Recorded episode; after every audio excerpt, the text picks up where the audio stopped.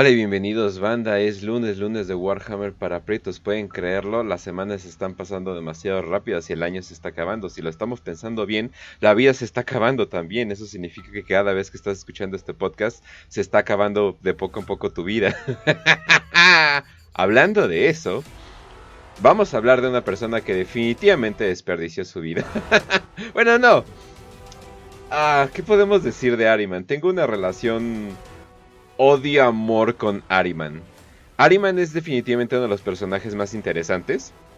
Lo puse en alguna descripción por ahí como el brujo más poderoso de toda la galaxia y no estoy mintiendo en eso.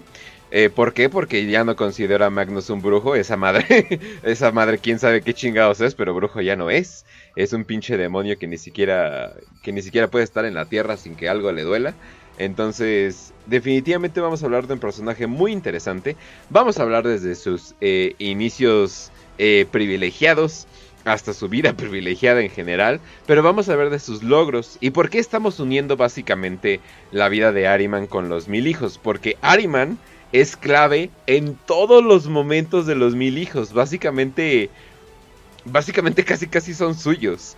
Entonces vamos a ver eso, vamos a ver su enemistad con, eh, con Magnus, vamos a ver las venganzas que ha llevado a través del mundo, qué le está interesando ahorita, qué está haciendo ahorita, porque también se está volviendo un personaje clave eh, en estos momentos. Y eh, qué chingados pasó con los Rubric Marines y por qué pues básicamente son ceniceros andantes. Pero pues bueno, antes de cualquier cosa, Facio, ¿cómo estás? Muy bien, aquí en este lunes, listo para hablar de Ariman de Asek Ariman y de su historia, de su equipo, de eh, prácticamente su banda de guerra. Vamos a hacer un programa dedicado a él. Eh, obviamente vamos a tocar muchos puntos de los mil hijos. Aunque yo creo que a los mil hijos también les vamos a dedicar un episodio más, más a futuro. Em, en este caso, pues mucho de lo que vamos a hablar aquí, por lo menos lo de la Gran Cruzada y lo del herejía Dorus, ya se habló en lo que es el episodio de, em, de la quema de Próspero, pero aún así también lo vamos a mencionar porque vale la pena. ahí es donde se forja el carácter de quién va a ser Ariman, en especial durante la defensa de, de Próspero. Pero pues sí, aquí estamos otro lunes. Así es, así es. Y también nos acompaña Raz. Hola Kench, hola Facio, ¿cómo están? Espero que estén de lo mejor. Igualmente a la audiencia querida, la amamos porque también tenemos buena noticia que dar al principio de este programa. Estamos ya, este, somos partners ya de YouTube, ya podemos decirnos oficialmente influencers. Kench, por favor, somos influencers, dime que sí. Ay, Dios mío, el día que alguien me diga influencer. no, dile que no, dile que no. No, no somos influencers porque vas a empezar a querer hacer cosas de influencers y no tenemos el capital para ello. Pero hablando de capital... Eh, pues, los influencers terminan siendo... ¿Sabes qué? Entonces, eh, todos los youtubers terminan en la cárcel. Mods, mods de Discord. así, lo, así lo vamos a dejar. No, eh, pues. mods de Discord. Pues básicamente hablando de capital, pues el canal ya está monetizado, banda. El canal ya está monetizado. Al parecer me dijo YouTube que en un momento se van a dar. Hay muchos videos. Bueno, Alrededor de dos tercios del canal está monetizado, el resto por cuestiones de copyright eh, no se puede o simplemente el dinero que se vaya a generar se va al güey que hizo un pinche sonidito de 3 segundos que seguramente por eso nos chingaron de copyright. Eh, pero sí nos pueden mandar superchats totalmente agradecidos y eh, yo creo que si nos llegaran a mandar superchats en algún momento o alguien o, ahora sí que si quieren no es necesario, los leeríamos al final todos. Sería como que una pequeña sección al final. Obviamente, pues sí, creo que es lo mínimo que podríamos hacer. Pero no somos influencers y no vamos a ser influencers, pero pues bueno. ¿Cómo podemos empezar con Ariman? Eh, Facio, ¿te importa si yo empiezo? Dale, dale, dale, no hay problema. Hay pues muchas cosas sí, como sea. Pues básicamente Ariman eh, creció en una vida muy privilegiada. Él, él pasó por posiblemente lo que sería lo peor de las guerras de unificación. A, él le tocó. Él nació en Terra, para empezar. Él nació en Terra, en de los peores momentos para ser de Terra. Y sin embargo, eh, nació en un lugar bastante privilegiado, donde podía leer, donde podía educarse, con su hermano gemelo. Que, eh, que unas cositas eh, antes de empezar. Eh, yo ¿Del siento- esotérico? Bueno, de- más o menos de eso. Eh, sí, o sea, porque sí está curioso de que hermano gemelo, terminas adorando a Sinch, dualidad, etcétera, etcétera. Eh, la razón porque él ve a los, a, a los mil hijos como sus hijos, eh, etcétera, etcétera. Hay muchas, hay muchas cosas, pero una de las cosas más importantes es de que se dice que es su gemelo, inclusive la wiki dice que es su gemelo, pero hay otras personas que dicen que simplemente era como un muy, muy, muy buen amigo. Entonces, bien, bien no está. Por, o sea, ¿por qué? Hay unos que dicen que, que es un muy buen amigo, hay otros decían que era su, su hermano, pero como de título, y hay otros dicen que es su hermano de sangre, hay otros dicen que es su gemelo. Inclusive en los cuentos no, están, o sea, no están de acuerdo. Entonces, Ariman es una figura de misterio, es una figura de contradicciones. De por sí el universo de Warhammer está lleno de contradicciones, y la explicación dentro del lore es de que, pues es como la historia, ¿no? O sea, la historia en sí está lleno de, de, de contradicciones, ¿no? O sea, si, o sea, si la gente no sabe cuál es la pinche receta de Elvis del, del, del Kentucky Fried Chicken que hacía, pues menos van a saber detalles históricos de personas que nacieron hace miles de años. Entonces, se supone que esa es la explicación. Otra explicación es de que los autores no se, no se prepararon lo suficiente o no, no le hablaron a Games Workshop así, oye, ¿es hermano? Sí, ah, ok, ¿no? O tal vez es algún tipo de misterio que, que quieren dar. Bueno, total. Eh, él vive una vida bastante, eh, bastante privilegiada y es elegido eh, para ser un Space Marine. Y aparte de todo eso, pues termina siendo que, aparte de tener mucho conocimiento y cosas por el estilo, le termina agradando mucho esto de la, de la verdad imperial. Le termina gustando mucho esto de que no hay dioses, de que no hay no sé qué. Pero aquí llega otra contradicción. Ok, no hay dioses, no hay cosas sobrenaturales, todo es ciencia, vámonos a Reddit y cosas por el estilo. Pero al mismo tiempo, yo tengo poderes psíquicos. Así es, gente, desde joven Ariman se dio cuenta que tenía poderes psíquicos y simplemente se fueron aumentando con el tiempo, ¿no? Es, él pasó por el proceso de Space Marine y obviamente esos fueron eh, acentuados y obviamente con la Seed pues simplemente todo esto eh, fue aumentando, ¿no? A ver, antes de que me adelante más porque quiero hablar de lo que ya les empieza a pasar a sus hermanos, pero creo que ya me estaría adelantando.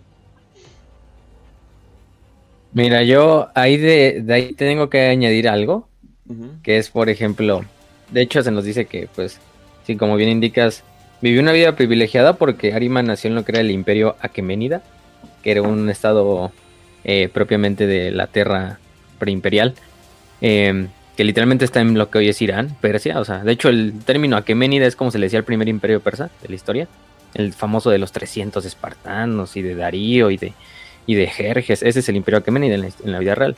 Mm, se marca mucha inspiración de ahí, por eso es que los mil hijos y muchos mil hijos provienen de esa tierra. Eh, y de hecho es por eso que llevan esta como indumentaria que es una mezcla entre también, no solo egipcia, porque la mayoría se podría, ah, son egipcios, ¿no? Pero también hay muchos, este, como prestaciones de lo que es la mitología persa, más que nada de su religión, que es el zoroastrismo, o la religión que tenían los persas antes de que llegara el Islam. Eh, en este caso, pues de hecho Ariman y su hermano que se llama Ormuzd, o Ormuzd, sí, Ormuzd, eh, son las dos entidades principales del panteón zoroastriano. Este, Ariman, o Angramainio, es el, prácticamente es el jefe de, del mal, es el equivalente a un satán para los judeocristianos, no sé. De hecho, muchos creen que Ariman fue el que inspiró últimamente a los judíos a crear su entidad propiamente de, de contraria al Señor.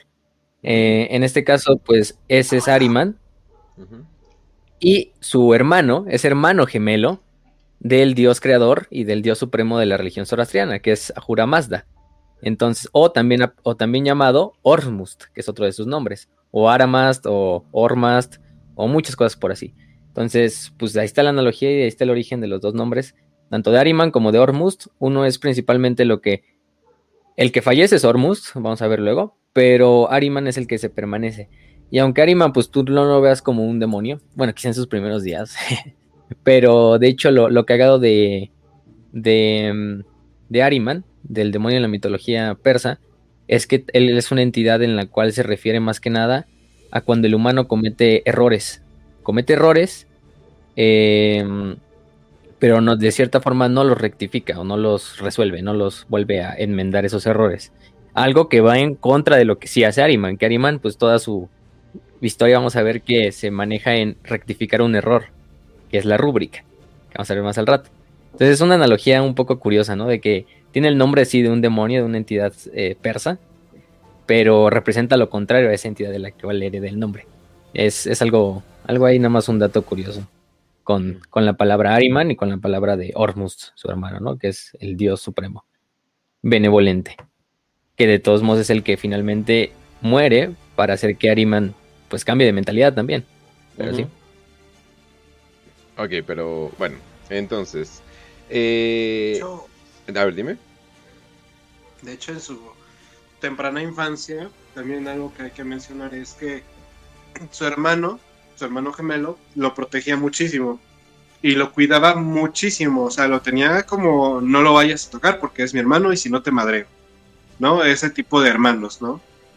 Entonces cuando él se muere, pues es como que una situación para Ariman de, oh no, perdí a mi hermano, ahora tengo que protegerme a mí y tengo que evitar que esto le pase a otras personas, porque sentir lo que es la muerte o perder a alguien muy querido es, es horrible lo cual es muy irónico considerando lo que pasa después.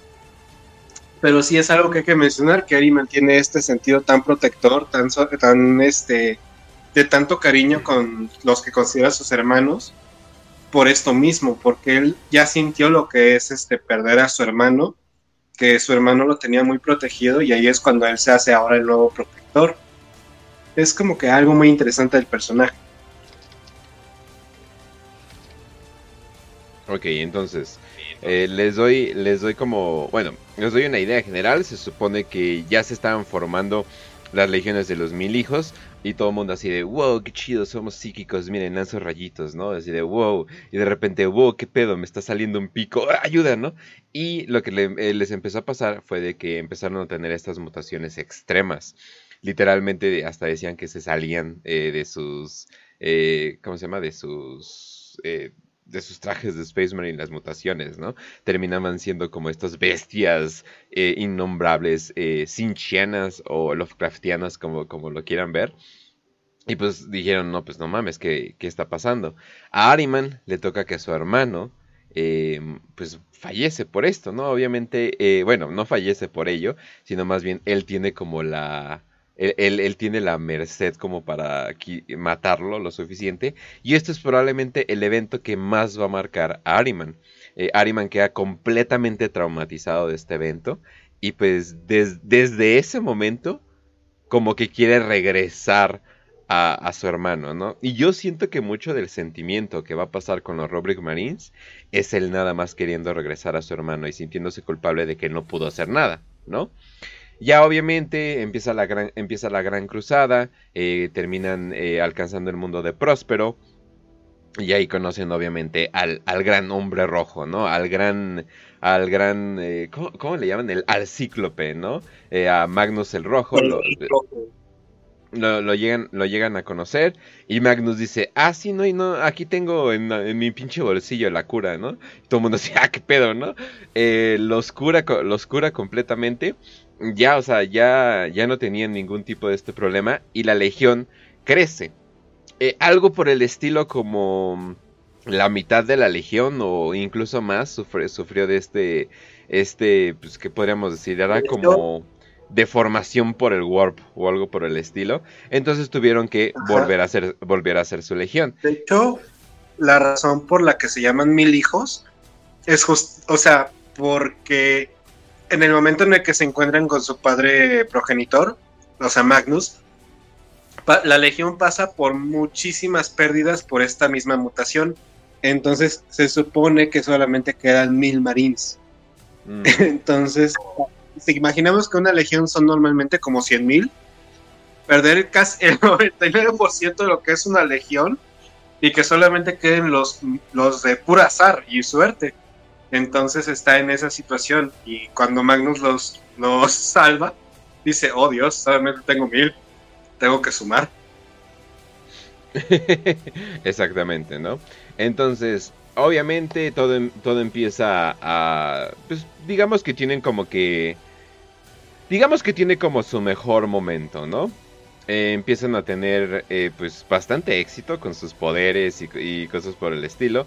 E inclusive, algo un poquito medio curioso, es de que Ariman se hace muy, muy, muy amigo de un eh, monje de monje rúnico, ese es el nombre correcto, de un monje rúnico llamado Otere, Otere, Otere Weirdmake, ya me acuerdo.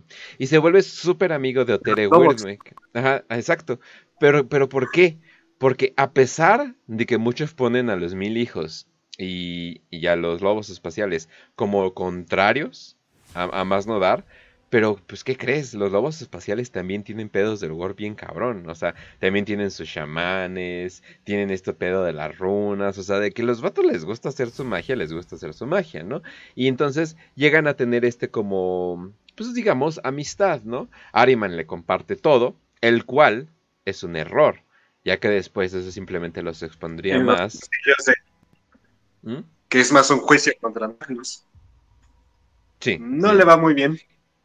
Sí, exactamente, ¿no? Entonces, como ya saben, eh, después de todo esto llegó el consejo de Nikea, donde, o Nike, Nikea, Nikea, eh, no, no, sé cómo le vayan a llamar, donde todos dicen, o, o, Nicea, o yo creo que así también le pueden... Sí, en español se traduce, porque está basado en el de la vida real también.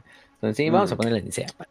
Vamos a decir nombres completos. Y, todo el mundo dice, eh, vale madre, la, no, ya no puede haber, bueno, si hay Psychers no pueden utilizar sus pinches cosas del Warp, se cancela el Warp, Warp, warp queda cancelado para todos. Eh, los pinches monjes rónicos nada más ven feo a Lehman Ross, que fue una de las personas que más apoyó, apoyó la moción, así como que, mmm, para la próxima vez que quieras una adivinación, te va a adivinar tu puta madre, ¿no? Entonces, eh, obviamente, obviamente esto causó una, una gran, gran división. Y fue pues básicamente lo que causó que, que Magnus se volteara. Eh, ya hemos hablado de por qué, por qué, Magnus se volteó, por qué terminó tomando los poderes de la quema de Próspero. Eh, todo eso, literalmente tenemos un episodio que creo que se llama La quema de Próspero.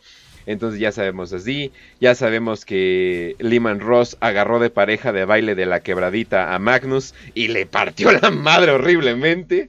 O sea, pero pero mal pedo, o sea, le partió la madre le partió la madre con, o sea, literalmente rompió a Magnus. O sea, o sea, pero cuando digo que literalmente lo rompió, o sea, literalmente hay pedazos de Magnus, hay eh, fragmentos de Magnus partidos por, por, el, eh, por, el pinche universo de la pinche madriza que le, que le dieron.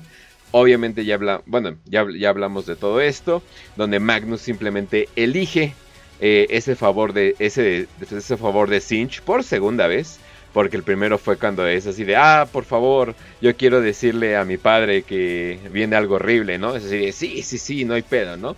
El segundo favor que tomó fue simplemente que los teletransportaran y les mandaran a otro lugar. Terminaron en el Ojo del Terror, si no estoy equivocado. Terminaron en un lugar en el Ojo del Terror donde eh, pues simplemente como que empezaron a rehacer todo de, de, poco en poco, ¿no? Pero Magnus era un hombre roto, literalmente era un hombre roto, no pudo con los lobos, así que no pudo con el estilo de los lobos, así que ni modo. Y Lehman Ross al parecer... ¿Qué pasó? O sea, hay que acordarse también que cuando pasa todo esto de la quema de Próspero, Magnus se queda en su eh, se queda en la esquina llorando mientras eh, está viendo cómo Lehman Ross se coge a su novia, ¿no? Em, está básicamente en esa situación de, oh no, he fallado, merecemos morir, hay que dejarnos morir todos y ya hemos dado la primera bala, ahora somos traidores, bla, bla, bla. Y Ariman, por el contrario, no. Él se niega a perder a sus hermanos, se niega a perder este, su planeta, se niega a perder eh, Próspero, ¿no? Que es su nueva casa, eh, la, la cuna de su legión, por así decirlo. Y pues ya lo mencionamos en el episodio de la quema de Próspero. Todo esto. Y pues en el diálogo que tienen, ¿no? Magnus con Ariman, que le dice, ¿sabes qué? Haz, la rúbrica para salvarnos. Yo voy a hacer pipi popó mágica ciencia ficción y llegan a sortear todos los mil hijos sobrevivientes con los rúbrica. Pero cuando ven a los rúbrica son zombies de polvo. Pero todavía no, todavía no pasaba lo de la rúbrica, porque llegan a Próspero y es cuando empiezan otra vez con el cambio de carne. Y es cuando, de hecho, primero Magnus le, prohíbe a, a, este, a, a Ariman de que esté experimentando con la rúbrica, o que esté experimentando más bien y encontrando la forma de quitar la, el cambio de carne. Y ya luego es cuando se viene la de la rúbrica. Pero, si es cuando les dice, pues cuando Ariman se pone los pinches pantalones, dice, aquí yo líder del culto Corvidae, líder de los este Segmet, que son los exterminadores, y gran bibliotecario de toda la legión, pues voy a defender Próspero de hecho dice, próspero puede arder, pero la luz del conocimiento nunca habrá de morir. Em, y luego les dice, vengan perros de Ross. La iluminación les espera en la superficie de Próspero. Y organiza un pinche last stand, pero, pero cabrón, o sea, la verdad muy, muy heroico el pinche sacrificio que hace Ariman y muchos otros capitanes, ¿no? Porque eso lo hablamos más que nada en, ese episodio. También en ese episodio habíamos hablado de que Ariman había tomado como aprendiz a un güey llamado Lemel Gaumon, que era un rememorador, pero que tenía talento psíquico y que Ariman empieza también a entrenar para que posteriormente él se vuelva uno de los... No les vamos a contar la historia de Lemel, pero para hacérsela rápido, pues Lemel luego se va a convertir al mezclarse con uno de los eh, Shards of Magnus, de los fragmentos de Magnus, se convierte en, en uno de los fundadores de la Inquisición, de los hombres que había escogido este Malcador. Em, también y aparte de eso, pues... Eh, también tantito de, de Magnus. Eh, hay información igual eh, que choca, les digo, aquí sí hay, eh, la, información no es tan clara. Hay unos que dicen que cuando es toda la legión es teletransportada por el Warp junto con Magnus, Magnus pues básicamente al haber aceptado ya completamente a Sinch, si le dice mira te voy a pimpear, te voy a tunear y ya lo hace el Magnus que conocemos, el príncipe demonio, pero hay otras, eh, hay otra versión que no sé si es más, no, sé si es más moderna, pero se supone que en el asedio de, Terra, cuando Magnus está eh, en Terra y este, bueno, eh, ya ahora sí que, digamos que Magnus no es bueno con los, con los Marines que simplemente les gusta la fuerza bruta como, como Lehman Ross. entonces se supone que Vulcan le está partiendo la madre horriblemente. O sea, lo está transformando en un pedazo, en una pinche mancha roja. Y es ahí donde se supone que acepta eh, los poderes de Sinch y lo transforman en un príncipe demonio y se supone que una parte de él se pierde porque empieza a valerle madres eh, lo que le está pasando a los, a los mil hijos y en vez de cuidarlos se supone que está como que eh, muéranse, no importa, lo, lo, importante es ganar y todo, y todo eso y Ariman como que lo ve traumatizado así de que pedo, este no es el Magnus que conozco. Se supone, hay dos versiones. Ahora sí que simplemente es cuestión de, de pues ver si es como Old Lord, New Lord o algo por el estilo. De hecho, Ariman le empieza a tomar como odio desde que mm, en una de las campañas durante la Gran Cruzada en los últimos años, pues en el planeta de Liosa regresa el cambio de la carne. Ya después de que muchos años pues había pues desde que Magnus se presentó con su legión, pues había acabado, Después de hacer ese pacto con Sinch, donde perdió su ojo. Pero mm, se viene este cambio y es donde Ariman pues ya empieza a tomarle como, pues no nos habías prometido que, que, esto ya nunca iba a pasar, o sea, todos los hermanos que se perdieron hoy, pero aparte estaban enfrente de los lobos espaciales, en una campaña conjunta con los lobos espaciales, entonces todavía eso fue más pinche putiza o justificación para luego lo que les pasó. Y, una vez que ya empieza el ataque a Próspero, es cuando Ariman dice, no, pues, como chingados nos deja nuestro padre así abandonados? Pues eh, no es como que los miles de años de conocimiento que se generaron en Tisca, eh, lo que la Legión generó en todos sus años de la Gran Cruzada, eh, no se debe de perder así, ¿no? Y de hecho dice una frase bastante, bastante épica de, somos los hechiceros rojos de Próspero, malditos en los ojos de nuestros compatriotas. Si es así como nuestra historia y es, así como nuestra historia terminará, en traición y derramamiento de sangre. No, algunos encontrarán noble sufrir este destino, pero yo tomaré las armas en contra de él.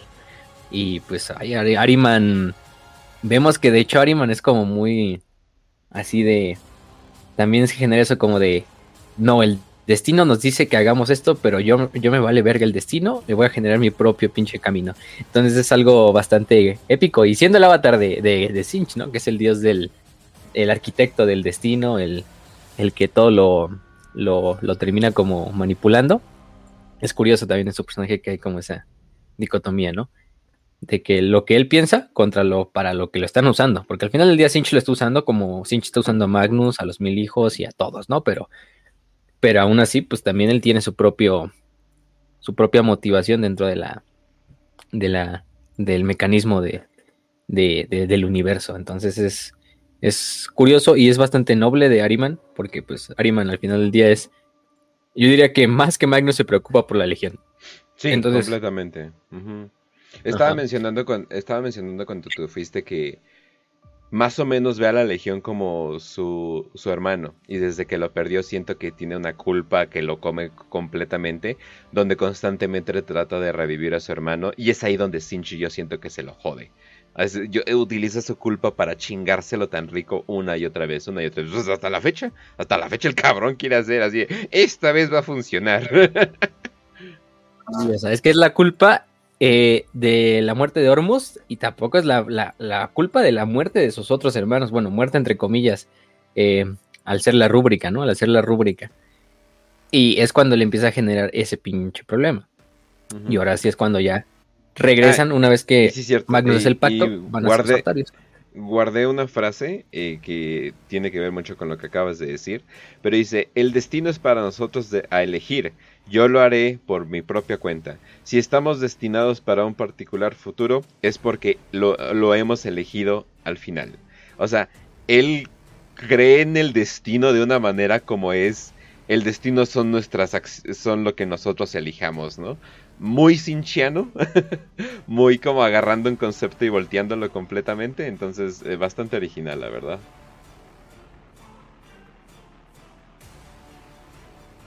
Sí, sí, sí. Y bueno, después de eso es cuando los teletransportan a el planeta de los hechiceros o también llamado Sortarios, ¿no? Que es su planeta o su base actual. Mm, después de eso es cuando propiamente Mm, a Ariman. De hecho, todavía no sucede lo de la rúbrica. Muchos piensan que justo llegan a Sortarius y ahí es cuando se hace lo de la rúbrica. Pero de hecho pasa un pequeño tramo porque Magnus, y eso es algo que también la gente pensaba, ¿no? Que Magnus no había participado en la, en la guerra del Erigedorus más que en la, en la batalla de Próspero. Pero de hecho no. De hecho, mm, ya durante la, la herejía, eh, Magnus envía a Ariman a diversos lugares de la galaxia durante la guerra, durante estos nueve años de guerra, si no mal recuerdo que eran, o siete, no, son nueve. Pero en este caso, lo primero que pasa es que se le prohíbe a, Ariman trabajar en una forma de restituir a sus hermanos que cayeron en la, en esta en el cambio de la carne, ¿no? Primero porque Magnus eh, no quiere tampoco como que que salga algo peor. Y bueno, al final del día pues fue algo así. Pero ese empieza a generar también una brecha más grande entre Ariman y, Magnus. Añadiéndole lo que pasó en, Próspero y todo eso. Magnus le, le, envía que recupere el óculo de hierro, que es una reliquia necesaria por, por, este, por Magnus, eh, en la cual también lo acompañan sus compañeros como Sobek, Tolbek, Lucius, este, Ignis y Menkaura, que eran unos de sus soldados de su propia tanto de la primer compañía o de la primer hermandad, que es la First Fellowship, que esas hermandad son el término que utilizan los, los hijos de, los mil hijos para decir sus compañías. Van a, van a esta zona en la cual se encuentran con el demonio Aforgomon. Eh, algunos dirán, ay, ¿quién es ese güey? Este... Mm, y de hecho pelean contra unas formas que se llaman yokais. Que no lo dicen muy bien, pero son como un tipo de robot eh, demoníaco, propiamente que vive ahí en el, en el ojo del terror. algo, algo ahí. Pero si se encuentra con este demonio Aforogomon, que muchos lo conocerán por su otro nombre, que es Kairos. Kairos el teje destinos, ¿no? Simplemente que en esa zona, o cuando se les presenta a Ariman, se les presenta como Aforgomon y se les presenta con otra, con otra avatar, ¿no? O con otra forma, para, para también como un poco de, de, de hacerse los pendejos. En lo que. Y lo mandan para recuperar también los que son los. Los. los fragmentos de Magnus. Eh, hacen un tratado. Bueno, Ariman hace un trato con la. con el demonio. Eh, van a lo que es Kamitizona. Eh, que es un planeta. Y finalmente regresan. bueno, de hecho pasan por Terra. Van a, a Nicea. Que es el último punto donde encuentran uno de los fragmentos donde prácticamente se encuentran con Leumul Gaumon, que era ya dijimos el, el, el, el estudiante de Ariman, que en ese momento creo que ya había sido poseído por el fragmento, que creo que era el fragmento de la calidad marcial o de la, como sí, como de la calidad marcial de Magnus, como su personalidad marcial de guerra, porque de hecho ese, ese fragmento hasta había hecho un pinche coliseo, donde retaba a cualquier culero a que, a que lo retara así, a, a, a luchar y nada, bastante, bastante cagado, ¿eh? Sí, sí, sí. El fragmento mamado. Eh, y el fragmento, el non nerd, el chada de, de, de Magnus. Güey, ¿alguna vez has visto Irene, yo y mi otro yo? de que tiene su Así me versión lo todo. imagino. Ajá, así me lo imagino, que en un momento, ah, sí, hola, ¿cómo estás? A ver, hijo de tu puta madre, ¿vamos a pelear o qué? Hay una, también había una película que se llamaba Yo y mis otros clones o algo por el estilo, que cada vez que se clonaba un vato como que salía un güey con una personalidad distinta, así más o menos lo siento este a, a este güey, o sea, con los fragmentos fre- tirados por todas partes. Ah, huevo. a huevo. Sí, bueno. Pero se encuentra con Lemuel y, y entonces Ariman le dice al demonio, no puede encontrar el, el fragmento que está poseído por, bueno, que poseyó a Lemuel y le pide a, a Kairos o a Forgomon que, que, que le ayude o que le dé poder. Eh, a Forgomon eh, posee a Hatormat, que es uno de los compañeros que va ahí con, con, con Ariman. Eh, después de eso demanda más poder este Ariman y junto van a hacer como una mezcla entre, entre el propio Ariman, un pedazo de Magnus que de los que ya habían encontrado y el propio demonio. Entonces se mezclan los tres y con eso logran derrotar a Gaumon. Simplemente descierran como su entidad psíquica de esa parte. Eh, y ya de ahí es cuando se llevan la mayor parte de los fragmentos que encontraron. No todos, porque si no Magnus no estaría restituido. Recordamos lo que les pasa a otros. Uno se queda con, fusionado con Lemel Warmon, otro se queda fusionado con este Rebuel, con Arvida. Posteriormente se va a hacer Janus. Y No, bueno, no, de- no, no mencionar, no mencionar, la Inquisición no le agrada ese dato. Exactamente. Eh, no decirle a la, Inquisición de dónde salió esa madre, pero bueno. Em, después de eso, Ariman eh, es enviado por. Bueno, acompaña a Magnus em, para luchar contra un. Bueno, usando un demonio que se llama Shaitan, que era una entidad. Una entidad que Magnus había encontrado muchos años antes durante la Gran Cruzada. La había encontrado junto a este Perturabo en una campaña conjunta entre Mil Hijos y Guerras de Hierro. El pedo de, este demonio llamado Shaitan es que es un demonio tipo, bueno, lo marcan como un tipo gestalt, o sea, una como mente colmena demoníaca, em, que había poseído este mundo de Mor- Morningstar. Eh, se viene una batalla en Morningstar durante la Gran Cruzada y todo este desmadre.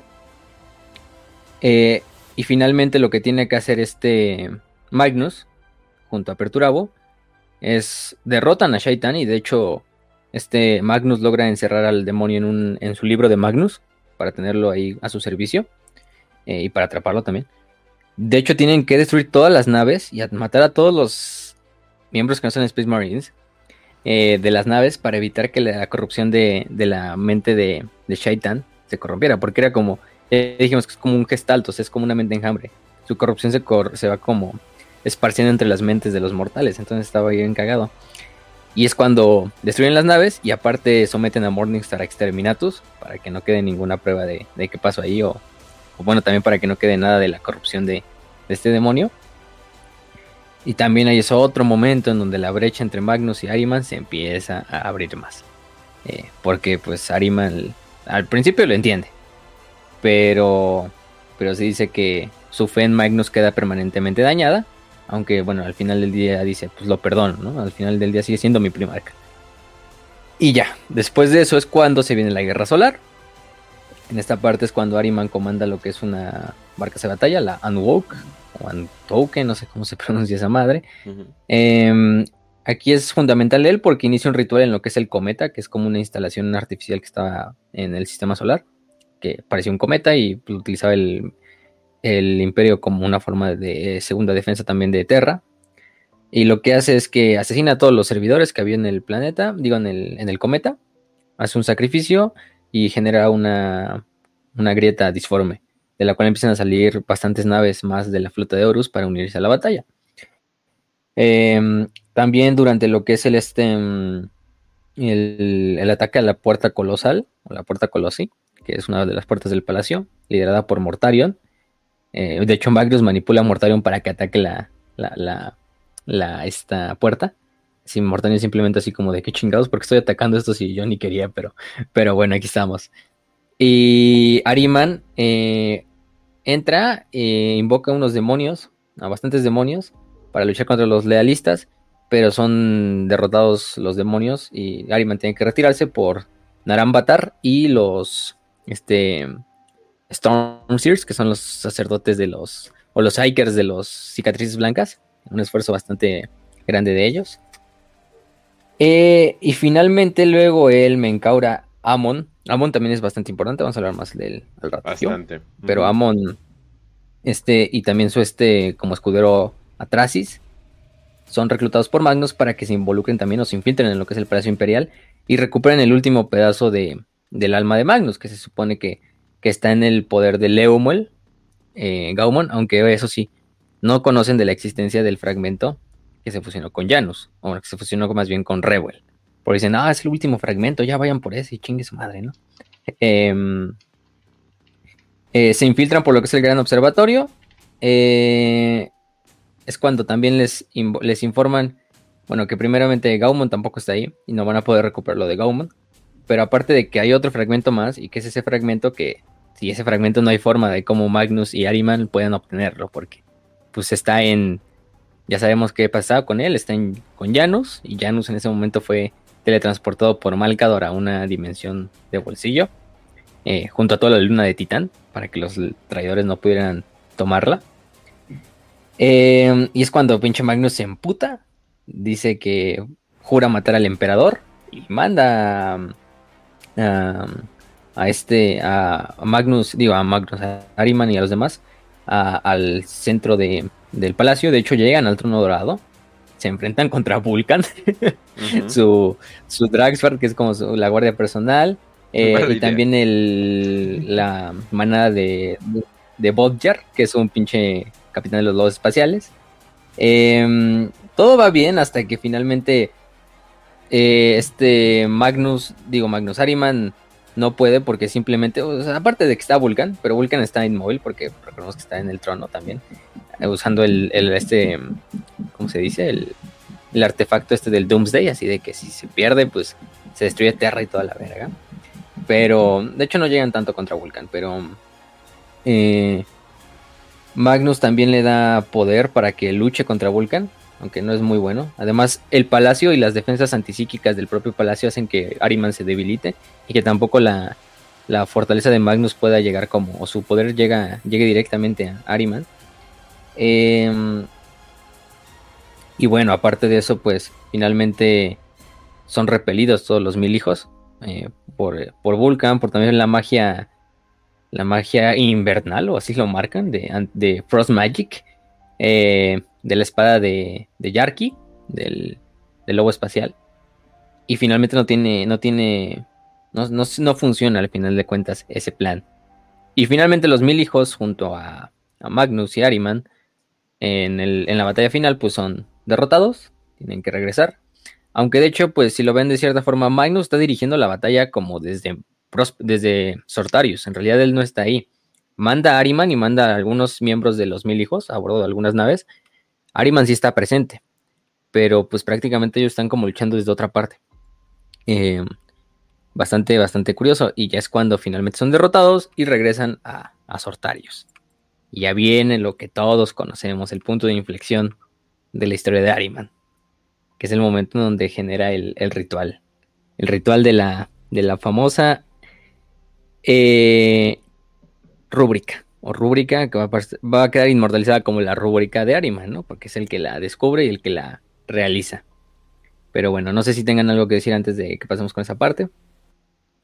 No, pues es, eh, fue básicamente... A ver, vas dos barras antes de que opine. Es básicamente cuando le dejas a tu hijo pequeño de 6 años el encendedor y un montón de clavos. Sabes que algo va a pasar. No va a ser nada bueno, pero va a ser muy divertido contarlo en futuras reuniones familiares, ¿no? El problema, es, el problema es que ya no se quedó. ya no hubo familia después de eso, pero eh, no, pues obviamente es controversial. Eh, también lo que él, estaba esperando era, era detener eh, todas las cosas malas que le, pasaban a sus Marines, hacerlo más fuerte y cosas por el estilo. Pero pues obviamente se daría cuenta prontamente que pues no, la, la vida no es así, homie. es así, no siempre las buenas intenciones son recompensadas. Eh, Ariman es el ejemplo.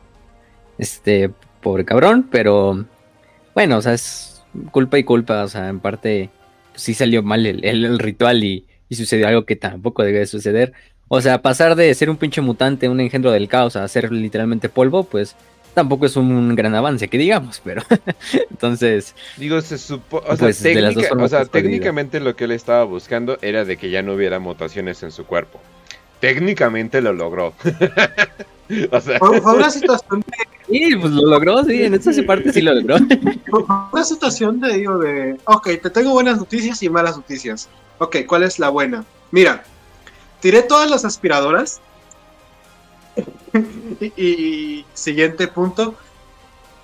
Y ok, ¿cuál es la mala? Esa parece más una mala. Ah, sí, ahora todos somos polvo. ¿Qué? Eso es pinche, pinche polvito ahí en una pinche armadura. De hecho, bueno, sí, o sea, vamos, vamos, vamos de lleno con esa parte. Pues una vez que ya regresan a, a Sortarius, del asedio de Terra, pues está la legión pues chileando un rato, ¿no? O sea, porque pues, no hay mucho que hacer, ¿no? Pero también obviamente esa parte del último ataque al Palacio Imperial eh, también le genera un poco más de distancia otra vez a Ariman y a Magnus, al tiempo de que pues Ariman ya no ve a Magnus como una autoridad o como alguien que tenga, no como una autoridad, sino alguien más que esté como en su sano juicio para estar dando juicio sobre qué le va a pasar a la legión. O sea, ve como que Magnus está totalmente cegado por Sinch, por su odio y por su venganza ante Lehman Ross y ante el emperador, que pues de cierta forma él dice, pues ya no, nuestro primarca ya no es racional, o sea, simplemente se está dejando llevar por el, por el, por el desmadre y por la emoción, por el, por la venganza, la sed de venganza. Y es cuando finalmente se le ocurre, junto a su cabala, eh, entre ellos Hatormat, Amon y Sobek, hacer un, un, un ritual que él había ya visto en lo que es el libro de Magnus. En este caso, era para revertir lo que es el cambio de la carne. De esta forma él decía, pues con esto voy a curar de una forma definitiva a mis hermanos, ya no van a sufrir los cambios de la carne, ya van a sufrir estas como convertirse en abominaciones eh, del caos o engendros del caos. Entonces lo que hace es hacer esta como cabala este ritual, finalmente en lo que se conoce como la rúbrica de Ariman, el nombre de, del hechizo, sí, del hechizo. Eh, en este caso, pues lo que pasa es que es un hechizo que no, o sea, se puede hacer y de hecho tiene el fin de, hacer lo que quería hacer este Ariman, pero Ariman no era lo suficientemente fuerte y ni siquiera junto a sus compañeros de la cabala, o sea, porque se juntan y hacen el ritual entre Amon, Hatormat, que son de los mejores psíquicos de la, de la legión, o sea, o sea, Ariman solo, solo detrás de Magnus es el mejor psíquico de la, de la, de la legión. Y fácilmente lo podemos poner como en top 5 psíquicos de la, de la galaxia, de la Vía Láctea. O sea, fácil, fácil el cabrón, ¿verdad? Este, lo podemos poner ahí. Pero em, se genera este ritual. Al final del día no tiene ni siquiera el poder para lograrlo. Y lo que pasa es que en ese momento eh, todos los mil hijos que no tuvieran el talento psíquico son curados efectivamente de la, de la, de la esta de la carne, ¿no? Eh, lo cagado de aquí es que, pues, simplemente pasan ya de no ser un engendro a que literalmente sus cuerpos se quemen desde dentro con fuego psíquico y sus cuerpos queden reducidos a ceniza. En ese momento también el calor del fuego hace que las juntas de la armadura se fusionen. Entonces prácticamente la armadura se solda sobre, sobre sí misma, sobre el, sobre el cuerpo del legionario. Prácticamente ya no puede salir, está sellada. Y ni siquiera, y observan, bueno, no sé cómo observen eso, son, son, son psíquicos, pero literalmente su alma no se puede escapar. Literalmente volvió una prisión su armadura. Exactamente, Pero, pero tú dices, ah, bueno. Ah, bueno, entonces eres acá un fantasma. Eso no es tan malo. Vi Casper, ¿qué tan malo puede ser? No tienes conciencia. Ese es el. Ajá, pero no solamente no tienes conciencia, sino así como su padre, de que lo. de que le hicieron pedacitos. Cuando este Ariman eh, una vez, eh, bueno, se mete al cuerpo de uno para ver qué onda, se da cuenta que sí, ahí está su espíritu pero está partido en pedazos y hecho una sopa revuelta que quién sabe qué está pasando. Entonces, básicamente se vuelven automatons nada más. Sí, exactamente, o sea, y bueno, hay algo también hay que decir, o sea, los que están participando en el ritual no les pasa nada, o sea, ellos permanecen así. También los que están siguiendo a Magnus porque se vuelve como dos facciones, ¿no? Los que apoyan a Ariman y los que apoyan a Magnus. Todavía no sucede lo de la rúbrica, ¿no? O sea, imagínense. Unos unen a Ariman en lo que es el ritual y otros pues simplemente están con Magnus. Al estar con Magnus, pues también como que su presencia psíquica los protege del hechizo. También al ya ser psíquicos, o ya hechiceros buenos, pues no les, no les genera ningún problema. Pero prácticamente todo lo que es el resto de legionarios, vamos a estar hablando casi de un 90%, porque hay que pensar algo, no todos los mil hijos tenían el talento psíquico. O sea, no todos eran hechiceros ya de por sí. Quizá eran psíquicos latentes, eso es diferente. O tenían algún nivel psíquico, pero no un entrenamiento. Simplemente eran legionarios, como cualquier otro Space Marine. Sí, hay que pensar que, para un, un psíquico entre, entre los humanos es uno en un trillón. O sea, está muy cabrón que alguien sea un psíquico, ¿no? En, en los humanos. Luego, hacer esos poderes ya más este, latentes, luego hacer ya entrenar esos poderes, o sea, es complicado, ¿no? Y pues no eran todos, o sea, los mil hijos, como ya dijimos, no todos eran psíquicos. Y ahora hay una significativa proporción de mil hijos que son ahora una sopa polvienta psíquica que solamente sigue órdenes. en un pinche caldo de pollo esos de en polvo ahí dentro de una armadura ahí. De hecho, este... Ariman en, ya en el ya muy muy muy a futuro eh, diría cuando siempre que recuerda la rúbrica es como que ay la rúbrica un monumento a la imprudencia o sea literalmente pensamos demasiado de nosotros o sea pensamos que íbamos a poder controlar este tipo de cosas eh, nos creímos mucho y pues eh, y pues eh, creo que ya deberían de haber aprendido. Bueno, no sabían de los necrones, entonces no los culpo. Sí, pues sí.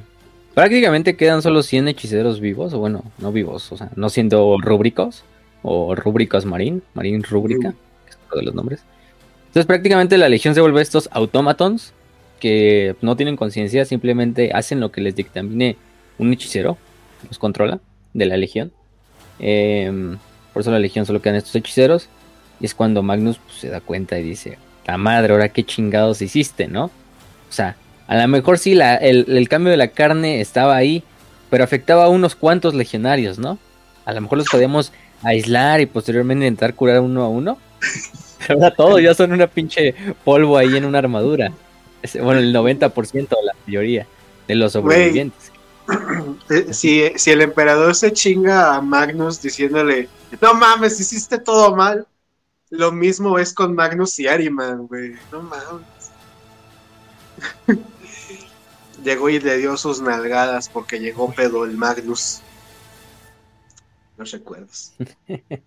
sí, efectivamente. Y todo por ser imprudente, porque tiene que darle algo de, No toda la culpa es de Magnus, o que también Ariman tuvo su, su, error y, al final lo importante es que intentó y lo está intentando solventar o eh, resolver. Pero, de hecho es algo muy diferente a Magnus, ¿no? Que Magnus todavía piensa, no, pues es que chingue su madre, mi, mi padre, mi, mi, hermano me traicionaron y yo no cometí nada malo. Y, pues sí, güey, tú también tienes algo de culpa, también cometiste un error, por lo menos admítelo y trátalo de, de resolver.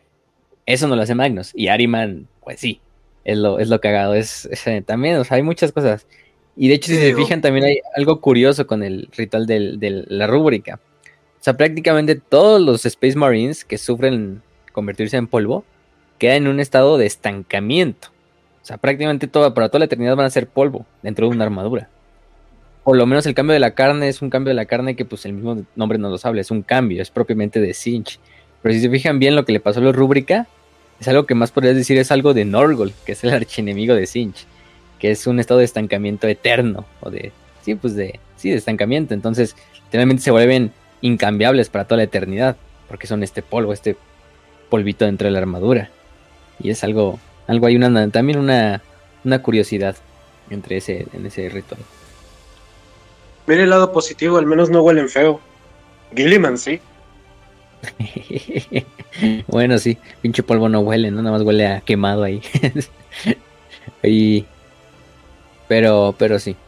Es cuando ya Magnus se da cuenta y le dice, la madre, ¿qué has hecho, no? O sea, en este momento le dice, nos has traído de, de Guatemala a Guatepeor. Estamos más jodidos que todavía. Porque imagínense cuántos habían muerto en, en, Próspero. Un chingo habían muerto en Próspero. Casi, casi el tres cuartos de la legión, por lo menos. Eh, de hecho, hay un número, pero no me acuerdo si fue. Pero sí eran más de tres cuartos de la legión, por lo menos. Y ahora, los que quedan, que la mayoría se quedan estos automatones, que pues, son automatones sí. También todavía pueden pelear y, y, lo que tú quieras. A lo mejor no tienen tanto ya como los reflejos de un Space Marine así hecho y derecho. O, ese pinche como dinamismo, pero aún así son, son Space Marines, ¿no? Hechos en una pinche armadura. Y aparte relativamente inmortales. Entonces, pues, de cualquier forma, estás jodido si te los encuentras. Por cierto, debo de decir este eh, comentario del que mora en el abismo. Dice, el mayor peligro para los Marines Rúbrica no son otros Marines, sino Diego Maradona.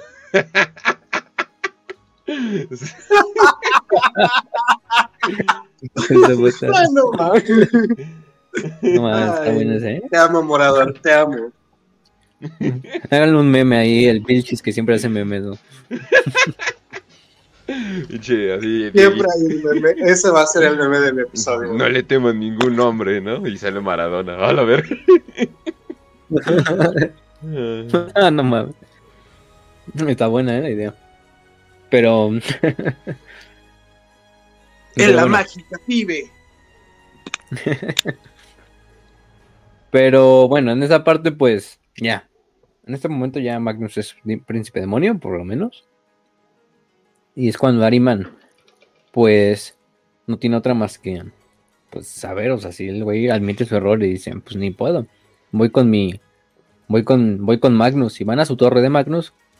Yo junto a toda su, a su coven, a todos sus seguidores, entre ellos Amon y todos ellos. Se, se hincan ante, ante Magnus. Em, excepto Ariman. Ariman sí se queda así parado le dice, sí, cometí un error, pero vindico mis creencias, no me arrepiento, porque al menos yo traté de curar a mis hermanos, ¿no? de una forma muy Sí, nada, o sea, por lo menos la voluntad es lo, lo, que, lo que importa aquí es el, Mira, la intención es lo que cuenta, cara. La intención es lo que cuenta, sí. le dice, pues, o sea, casi casi le dice a Magnus, tú no eres mejor que yo, güey, o sea, tú también prácticamente nos dejaste morir, muchas cosas de las que estamos aquí por, es por tu culpa. Y se le pone así al pedo, se le pone al pedo a su papá, entonces es así como de hijo de su. Y es en ese momento en cual, así cuando, mm, cuando le va a soltar el madrazo a este Magnus para matarlo, o sea, ya es cuando de repente literalmente se aparece Cinch enfrente y interviene y agarra la mano de Magnus o la detiene.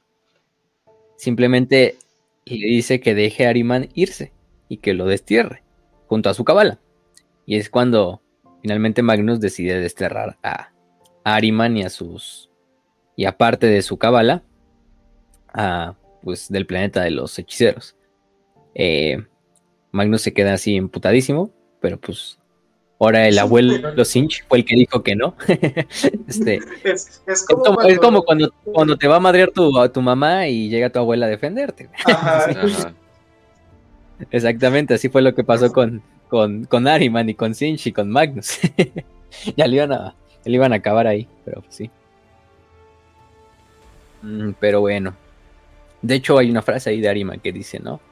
Es gracias al, al que cambia el destino, al que cambia las, las formas, que tengo poder. Pero es gracias a Magnus el rojo que tengo vida. al final del día no pierde tampoco ese amor que le tiene a Magnus, ¿no? O sea, es su padre, sí, y lo, y lo ama como lo que es, pero sabe que Magnus cometió sus errores y que injustamente también a él se le desterró. Em, ni siquiera se le dio así como una oportunidad de hablar o de decir, oh, pues vamos a revertir el pinche a esta madre. Bueno, bueno, o sea, sí. Obviamente no se sabe sus propósitos claros, simplemente tiene su, su exilio. Pero, pero pues sí, o sea, él como que toma de que, o sea, sí la cagué, pero pues que vas a dejar de usar los Rubric Marines, no, ¿verdad? Entonces, shh. y ya es cuando pinche Magnus hace su harem de Zangors, que son esos como hombres bestia de cincha, para, para en vez de tener Rubric Marines, ¿no? Pero Lo cual es em, medio perturbador, ya que su hermano se transformó en uno de esos. Entonces es como que. esto no es sano, man. Esto no es sano. O sea, definitivamente. Lo peor es de que eh, leyendo los cantos de Ariman, la neta sí me sentí muy identificado. Eh, no, no, importa que cuando vi una foto de Ariman, yo dije, holy shit, esto se parece a mí. Pero. Pero aparte, aparte. Holy shit, es cierto. Aparte. Es que es más serio que los o sea, es persa, güey. de, hecho, ¿eh? ¿Qué, más quieres? no, y, sí me sorprendió de que es así de, ay, güey, hasta la manera en que admite sus errores, así de, sí, la cagué y qué. Y así de, holy shit, soy yo. Basadote. No, pero sí, Ariman. Lo, Ariman, los, Ariman, lo que quieran, la cagó, lo que sea, pero los trae bien puestos. Y nos los demostró desde la quema de Próspero, desde la Gran Cruzada, desde pues todos lados. el, güey, el, güey, el, güey, cuando dice algo, no se echa para atrás. Eso es importante. O sea, dice, yo la cagué, sí, yo la cagué, pero ni pedo, ya lo arreglo ya. O no, nada más ahí, pero. Sí, yo la cagué, pero al menos yo tengo mi espalda intacta, perra. Le dice Ari a, Magnus. Sí, no, no, tiene que utilizar su pinche prótesis ahí de columna, el, como el Magnus ahí. Todo jodido. Se le tuvieron que dar una columna demoníaca ahí para que pudiera caminar todavía el cabrón, ¿sí no? Sí. Te agradezco. Al menos conserva, al menos tiene una armadura que no tiene cuernos en los pezones. Buen punto. Así que. Sí. Este, Ariman sí tiene los cuernos donde deben de ir los cuernos, en la cabeza, ¿no? No como, como Max. que como base, que como base de brujos, ay güey, eh, los brujos, los brujos de Sinch sí, sí traen la, la facha con todo, eh. O sea, la neta es así de, güey, si vas a hacer del caos, no mames, o sea, sí, sí está muy chido. Me recordó mucho al, al el Sorcerer de Default de Dawn of War 2. Y sí es como que, uy, sí, sí, está bastante chido eso, ¿eh? Aparte de que es así de, soy psíquico, pero tengo una espada. Es como, a la verga. y bastante chingón, la verdad, sí. Sí, sí, no, se ven famosísimos, la verdad. Eh, de hecho, el este. Ay, ¿cómo se llama este, este hombre? Pero es. El Miguel Iglesias, que es eh, un artista conceptual español, a los que no lo conozcan. Ah, pueden seguir en Instagram, de hecho. De hecho, hasta propiamente La Voz de Horus lo invitó, creo que lo invitó a dos programas. Uno lo invitó en, porque, pues, propiamente hizo arte para el Códex de los Mil Hijos, bueno, para la campaña entre Caballeros Grises, sí, Códex de los Mil Hijos, de la campaña entre Caballeros Grises y Mil Hijos, de Hechiceros de Sinch busquen su Instagram, métanse ahí de Art of Miguel Iglesias. Ah, eh, y por ahí tiene los estos conceptuales de todos los, de hecho, todos los hechiceros de que hizo la de Ariman y su hermano, ¿no? Mm, ¿Cuál? En la que aparecen así como los dos juntos. Uno es como que un poquito más ah, alto que el otro. ¿eh? Ah, cabrón. y vaya que hemos estado buscando imágenes de, porque hasta eso no hay tantas imágenes de Ariman, entonces. ¿En serio? O sea, sí hay muchas. De hecho, yo, encontré bastantes. O sea, hay muchas, pero muchas son oficiales. Otras son artworks. De hecho, están las, las que son como artwork de propiamente Ariman más joven. O bueno, sin casco y joven. O sea, bueno, joven entre comillas cuando estaba en la, en la cruzada, ¿no? eh, donde lo ves así pinche chadencio, así viendo así hacia el, el horizonte y, y, sonriendo. Y carismático el güey, moreno, si está prieto, entonces pues ahí añaden su otra victoria a los del canal. Porque dicen, también es... Dicen, su ¿Pero piel era, Su, piel era, su piel era color oliva antes de que pareciera un horror completamente, que vamos a hablar de eso después, pero eh, después es como, holy shit, ¿qué te pasó? De hecho, sí, pobre güey. Bueno, ya, su piel es azul porque literalmente ya creo que ya no se puede quitar la armadura. Así como que es como que se quedó bien fusionada él, pero. Pero, pero pues el güey estaba. Sí, el güey estaba así. Che, ese güey sí, sí es blanco, ¿no? No como otras personas ahí. Me encanta ser blanco. Este, bueno, me encanta ser ario. Es decir, ario, porque se expresa. Pero bueno, le continuamos. En este caso, y si no saben por qué los perros son arios, pues simplemente busquen pueblos indoarios. Entonces ahí van a saber la, historia. Em, pero bueno, lo que sigue. Bueno, sí, de ahí es cuando los exilian. Entonces, bueno, aquí continuamos la historia. Ahí es cuando no solo se le exilia, se le exilia a Amon, a Hatrumat, a un chingo de güeyes, ¿no? Que participaron junto a Ariman o que fueron seguidores de Ariman. Eh, porque pues también ellos tuvieron culpa en el ritual, ¿no? También ellos participaron en el ritual, lo, lo consintieron y pues últimamente también. Y es cuando este Amon junta a muchos Rubrics Marines, también a otros hechiceros desterrados por, por, por el propio Magnus y genera lo que es la Hermandad del Polvo. Que esta Hermandad del Polvo es una banda de guerra, hija de los mil hijos. Eh, en este caso, eso podría ser nombre perfectamente para una asociación porno. Ah, caray. Del polvo. es que, es que eso dicen los españoles, ¿no? De echarse un polvo. Yo dije, eso, eso suena a una banda de narcos o algo por el estilo. Y nada más, escucho raso así de, eso es de porno. Yo, ¿qué pido qué? Pues qué porno es tú. Pero ya me acordé que polvo, ajá, ok, ok, ok. En España es.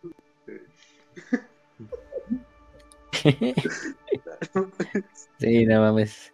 Pero bueno, Amon, Amon intenta también revertir la rúbrica. De hecho, todos están intentando revertir la rúbrica a su propia manera. Y es cuando intenta contactar. Ariman ya por mucho tiempo el güey simplemente se autoexilió y dijo, yo no voy a tener contacto con nadie más de mi legión así.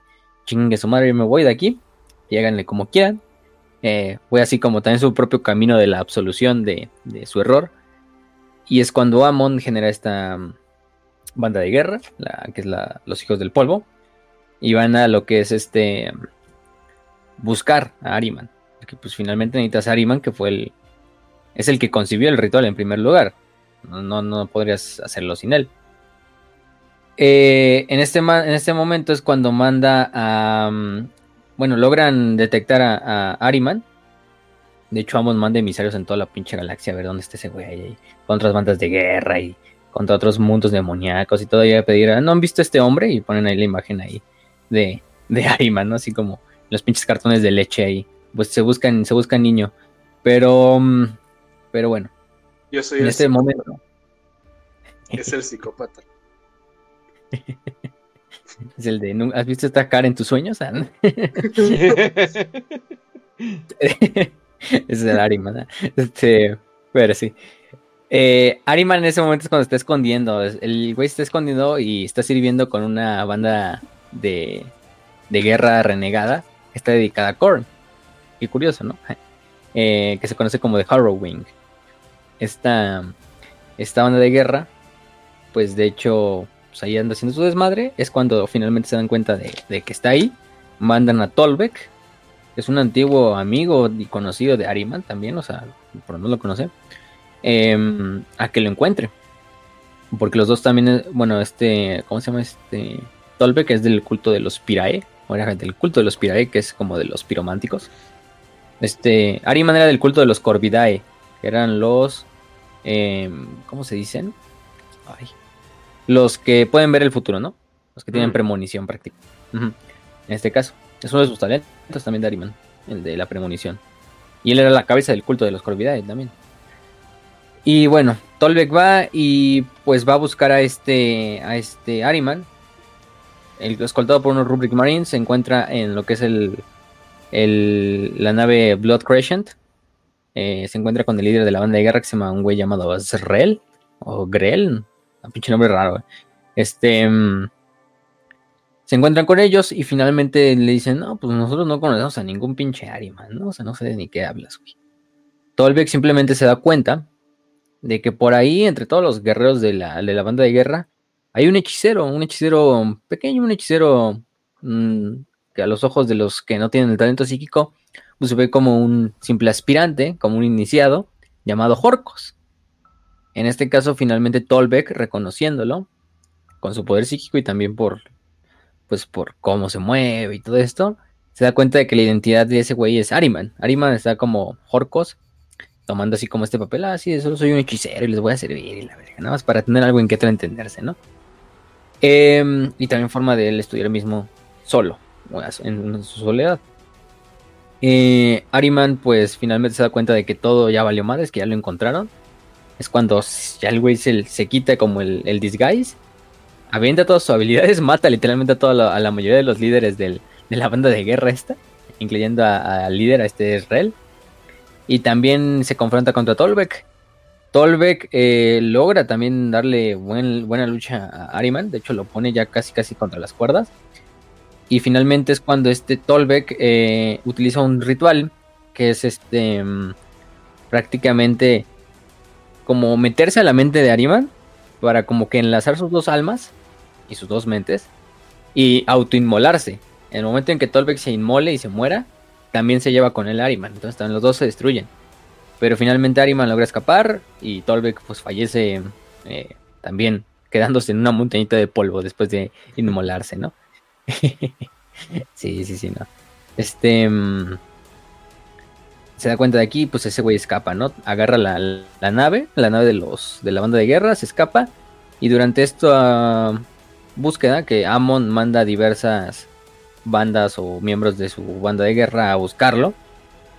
Eh, en el cual este incluso manda algunas criaturas de la disformidad, algunos demonios que él tiene bajo su control, incluso a un demonio príncipe, a un príncipe demonio más bien, a matar a Ariman y a encontrarlo. Bueno, primero encontrarlo y luego ya matarlo una vez que ya se dan cuenta de que ah, pues Ariman ya ese güey ya vale verga. Y dice Amon, pues, pues Ariman no va a querer ayudarnos, pues mejor aquí lo matamos y yo lo hago. Si quieres hacer las cosas, hazlas por, por ti mismo, ¿no? Eh, al final de todos modos, Amon tampoco tiene nada que, pedirle a Ariman. También era un gran hechicero y todo, y uno de los mejores de, la legión. Yo creo que hasta el, el tercero mejor después de, de Ariman, o sea, bastante, bastante bien. Em, finalmente lo que se hacen es que Ariman logra infiltrarse en la flota de Amon. Eh, hace un ataque prácticamente sorpresa, pero en ese momento es traicionado por la, capitana de su nave. Eh, Ariman lucha contra un chingo de, mm, de, rúbricos.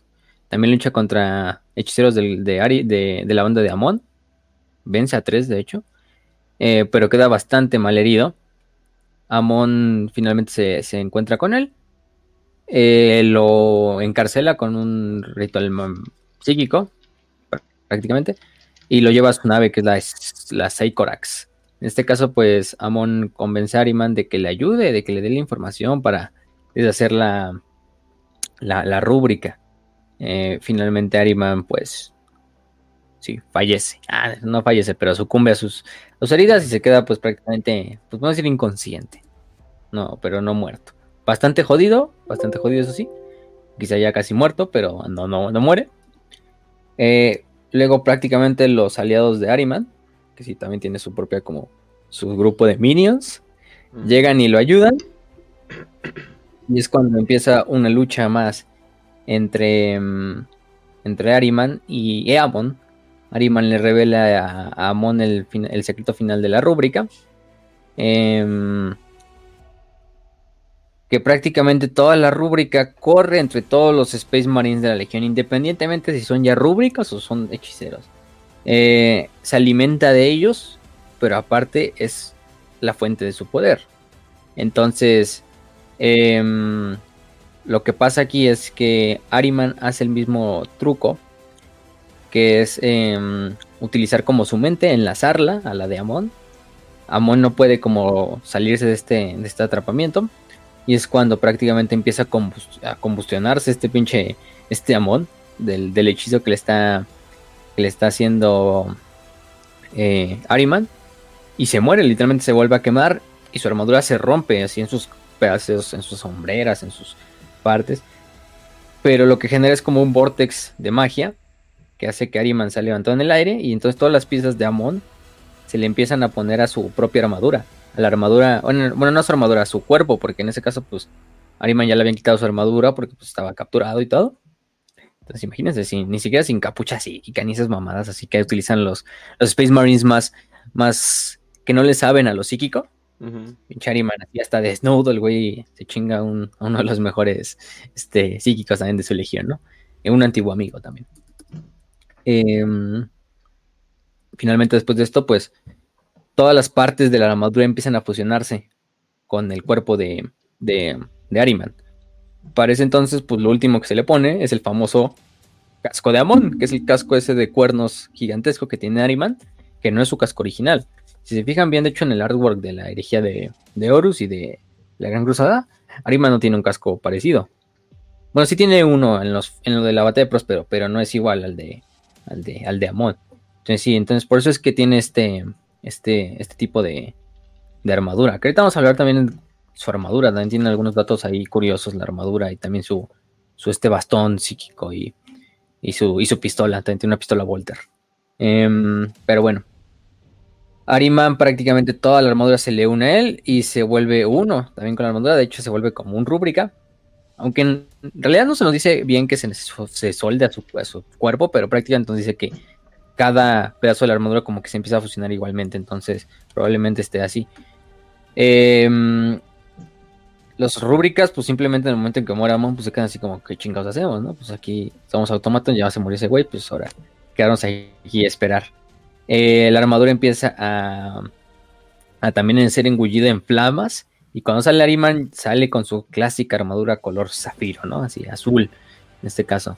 Em, todos los rúbrica y todos los demás hechiceros del caos le juran lealtad, se hincan ante él y termina convirtiendo esta hermandad del polvo, o esta hijos del polvo, y era hermandad del polvo más bien, no eran hijos del polvo, en lo que ahora sí son la banda de guerra conocida como los hijos pródigos, que es la banda de guerra propia de Ariman, que es la que sigue liderando hasta Milenia 41. Y en ese eh, momento Magnus, en ese momento Magnus, está bien, te voy a hacer caso, chingada madre, sí, sí, sí, ya, eres relevante, está bien, puta madre, otra vez este vato. Sí, él debe decir, ay, así Ariman, venme a ayudar aquí a desmadrar a, este, a Aleman Ross, ¿no? Porque, porque si no, no puedo sin tu ayuda y la mamada, ¿no? Pero sí, este, es bastante, bastante cagado. Em, ¿Qué más? Eh, Ahora sí, después de eso, pues se vienen bastantes aventuras en estos nueve milenios que suceden, o diez, diez vamos a ponerle. Eh, entre ellos, pues por ejemplo, está lo que es el, la cosecha de Caliope. Caliope era prácticamente un mundo. Eh, ah, que, por cierto, nada, más, nada más para hacer algo claro. Eh, Ariman tenía muy buenas intenciones y de hecho tenía mucho cuidado con sus recursos, con sus legiones, con la gente en general. Eh, básicamente yo creo que ese momento es donde cruza el Rubicon y se vuelve completamente un hijo de la chingada. Eh, Ariman ya está dispuesto a sacrificar miles de miles de almas eh, con tal de, hacer rituales. O sea, el vato ya está muy, muy, muy lejos. Sigue teniendo las intenciones a su legión, pero ya, ya no es, o sea, ya, ya no es el Ariman de antes, definitivamente. O sea, si algo podríamos decir que eso fue su corrupción, definitivamente podríamos decirlo. O sea, porque no es como, no sé, la Legión Alfa o todavía los... Eh, ah, se me fue. Ah, Ave Dominus Nox. Ah, se me fue el nombre. Los amos de la noche. Ajá, los amos de la noche. eh, que bien, bien no están corrompidos, ¿no? Obviamente el Warp les hace cosas de, vez en cuando y sus pinches naves están embrujadas, ¿no? Pero eso es como que aparte. Eh, no, a Ariman y, yo diría que sí es un ser corrompido. o sea, el güey va, a resolver su error o eh, remendarlo, pero al costo que sea, incluso matando hermanos, ¿no? Como lo hizo con Amon, con Tolbek, que durante la cruzada, y si lees las novelas por lo menos de la cruzada, de las que les recomiendo más, donde hablan de, de Ariman, una muy buena que es la de los mil hijos, de Graham McNeil, de hecho, yo creo que si quieren leer más de los mil hijos que de los lobos, lean mil hijos antes que la quema de Próspero. Que quema de Próspero también es súper buena, pero las dos se tienen que complementar. Si van a leer quema de Próspero, lean primero los mil hijos, porque nos habla desde los momentos principales de, de Arima, bueno, no de los momentos principales, sino de ya entrada a la cruzada, ¿no? Eh, también donde se encuentran con ese planeta demoníaco que prácticamente nos están hablando de que son Eldars corruptos por el caos. Una cosa ahí bastante curiosa. No se los spoileo, pero lean Mil Hijos de Graham McNeil y también La Quema del Próspero. Y también Mil Hijos nos da una perspectiva de cómo es eh, desde el punto de vista de la guerra desde los Mil Hijos. Y en ese libro, pues se queda muy bien la amistad entre él y Amon, con Tolbek, con otros miembros como Hatormat, o por lo menos la cordialidad, ¿no? Y en este punto ya es como de, pues me vale verga, ya me maté a Amon, ya me maté a Hatormat, digo a Tolbek, o sea, sí, el güey ya tiene su, ya tiene bien hecho su, su camino, su camino ninja, este, y ya lo va, lo va a hacer el, este, este Ariman. Y bueno, pues esa parte es donde ya. Y el güey, pues sí se se tiene que hacer malvado, porque imagínense, milenios de estar tocando el conocimiento del Warp, pues no, no, no, no te cobran factura, ¿no? Y más ah, que por cierto, algo muy, algo muy curioso que quería mencionar. Ariman va a sonar muy raro, pero Ariman es ateo. algo que me sorprendió. Ariman no cree que esas cosas sean sobrenaturales o místicas. Es simplemente él cree que es ciencia que todavía no hemos podido explicar y constantemente está luchando contra él mismo de tener pensamientos eh, místicos o sobrenaturales o no lógicos. Y es como, chinga tu madre, Ari. Sí, o sea, el güey no le, guarda respeto a las entidades del caos. Pero dice, son no son dioses ni demonios, son pues pendejadas ahí, ¿no? de la disformidad ahí, de entidades, ¿no? Vas a ponerle ese nombre. Y ya, o sea, están ahí, son como parte de la naturaleza, pero no son un pinche dios. Al igual que el emperador no es un dios, ¿no? De hecho, es algo curioso, ¿no? Porque también Ariman fue muy amigo de los portadores de la palabra. Y hasta cierto punto amigo de Erebus. Ese amigo, es buen, fue buen amigo de Erebus también. Eso no lo dijimos, pero también es. No sé cómo están en términos actuales, pero bueno, a lo mejor creo que ni le importe este uno del otro lo que haga. pero, pero aún así. A nadie le agrada Erebus. Sí, a nadie le agrada.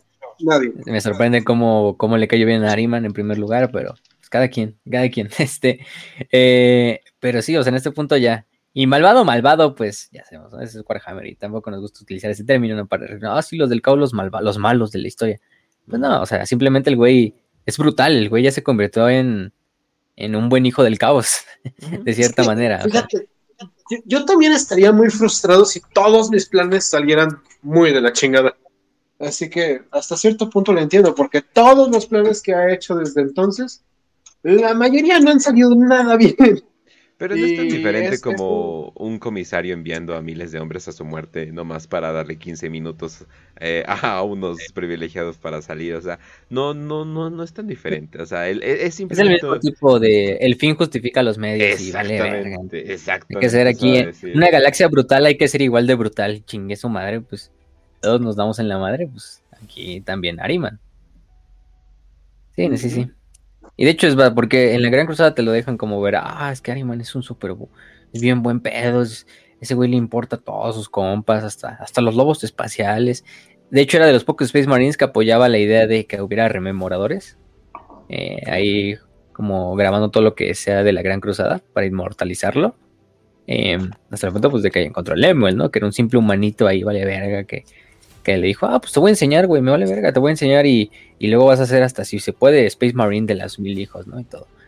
Pero, mm, pero sí, aquí ya, aquí arriban ya, por personalidad.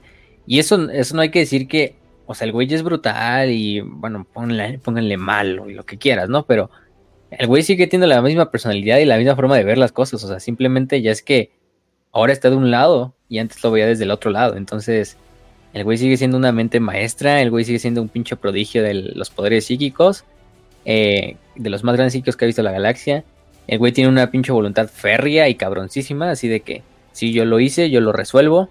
Eh, me vale madres cuánto pueda eh, cosas, causar cosas en el camino, brutales y, y atroces, pero es por un fin relativamente correcto y de lealtad y de amor a sus, hacia sus hermanos, ¿no?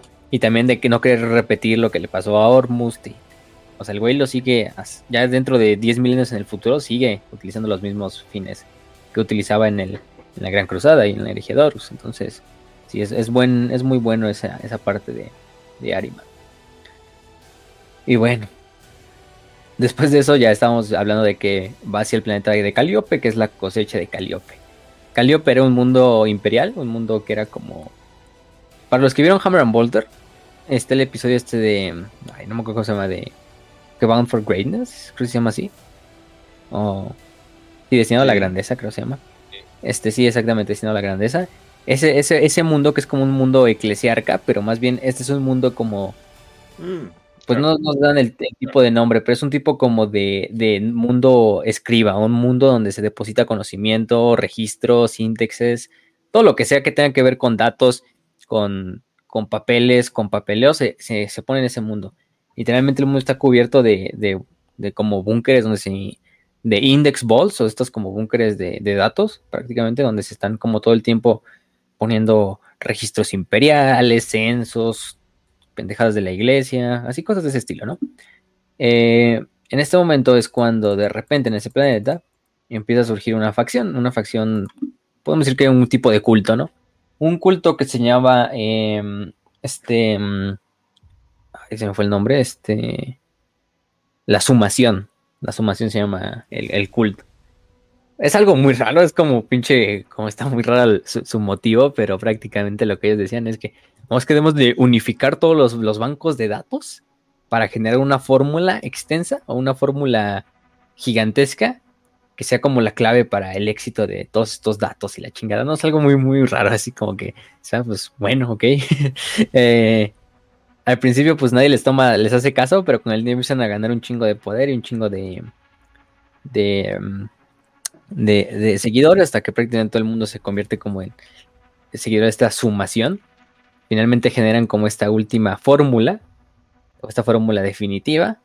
Y en ese instante es cuando Calíope pues permanece silenciado de los registros imperiales, de las comunicaciones por eh, cientos de años. Finalmente luego llegan unas naves a Calíope, naves del imperio, una década después.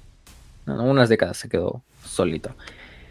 Se encuentran unas cuantas personas ahí viviendo en lo que es el planeta y la mayoría de las personas eh, fallecieron, aunque la mayor parte de la población del, planeta falleció y sus cuerpos están más que secos y totalmente petrificados en lo que es el todo el planeta. Los, sobrevivientes no recuerdan nada, eh, prácticamente viven en un estado pues catatónico, de hecho les no recuerdan nada de unos segundos antes. Los archivos están totalmente en blanco, las bibliotecas están totalmente vacías, todas las cosas donde se habían hecho los registros estaban totalmente desiertas y simplemente en lo que es eh, en la parte central del planeta, en su capital, había una singular imagen eh, que era lo único de lo que se acordaban bien los, los sobrevivientes, ¿no? Era la imagen de una figura con un casco de cuernos, eh, eh, envuelto en fuego, saliendo de una herida en el aire. O sea, una grieta en el aire. Siendo este, pues, nada más y nada menos que nuestro hombre, ¿no? Nuestro Ariman. El buen Ariman. Verga, Ariman hizo hombres de negro 50 mil. Sí, sí, de que aquí no pasó nada, nada más. eh, pues, un, un tornado, vino un tornado y pues, se murió toda la gente y la dejó seca y se llevó todos los todos los registros imperiales. Eso fue lo que pasó. Sí, sí, a huevo. el güey, pues prácticamente se ha dedicado a eso. O sea, el güey, a decir que su viaje se resume en que el güey sigue encontrando conocimiento, bibliotecas, tomos demoníacos, tomos de, de, de conocimiento arcano y esotérico, para de una forma de encontrar la respuesta a cómo resolver la, la, la rúbrica de Ariman. También reliquias, ¿no? Otra de las reliquias que intentó encontrar fue la, el cráneo de Lepidus, que fue un héroe imperial de la Segunda Cruzada Negra. Eh, estaba en lo que es el planeta de Dianixis, que era un planeta tumba. Ese sí es un planeta que a lo mejor muchos no han escuchado. Bueno, más bien es un planeta, um, un shrine, sí, un shrine. Más bien es como un planeta eclesiástico, pero tiene literalmente ciudades enteras que son literalmente tumbas o, o lugares de reposo para los muertos. Para héroes imperiales, eh, prácticamente para héroes imperiales, más que nada, de la guerra. Eh, guardias imperiales, hermanas de batalla, Space Marines. Se dicen hay ciudades enteras prácticamente hechas de cráneos de los héroes más grandes de la humanidad y la mamada. Eh, entonces el planeta pues estaba bastante, bastante custodiado.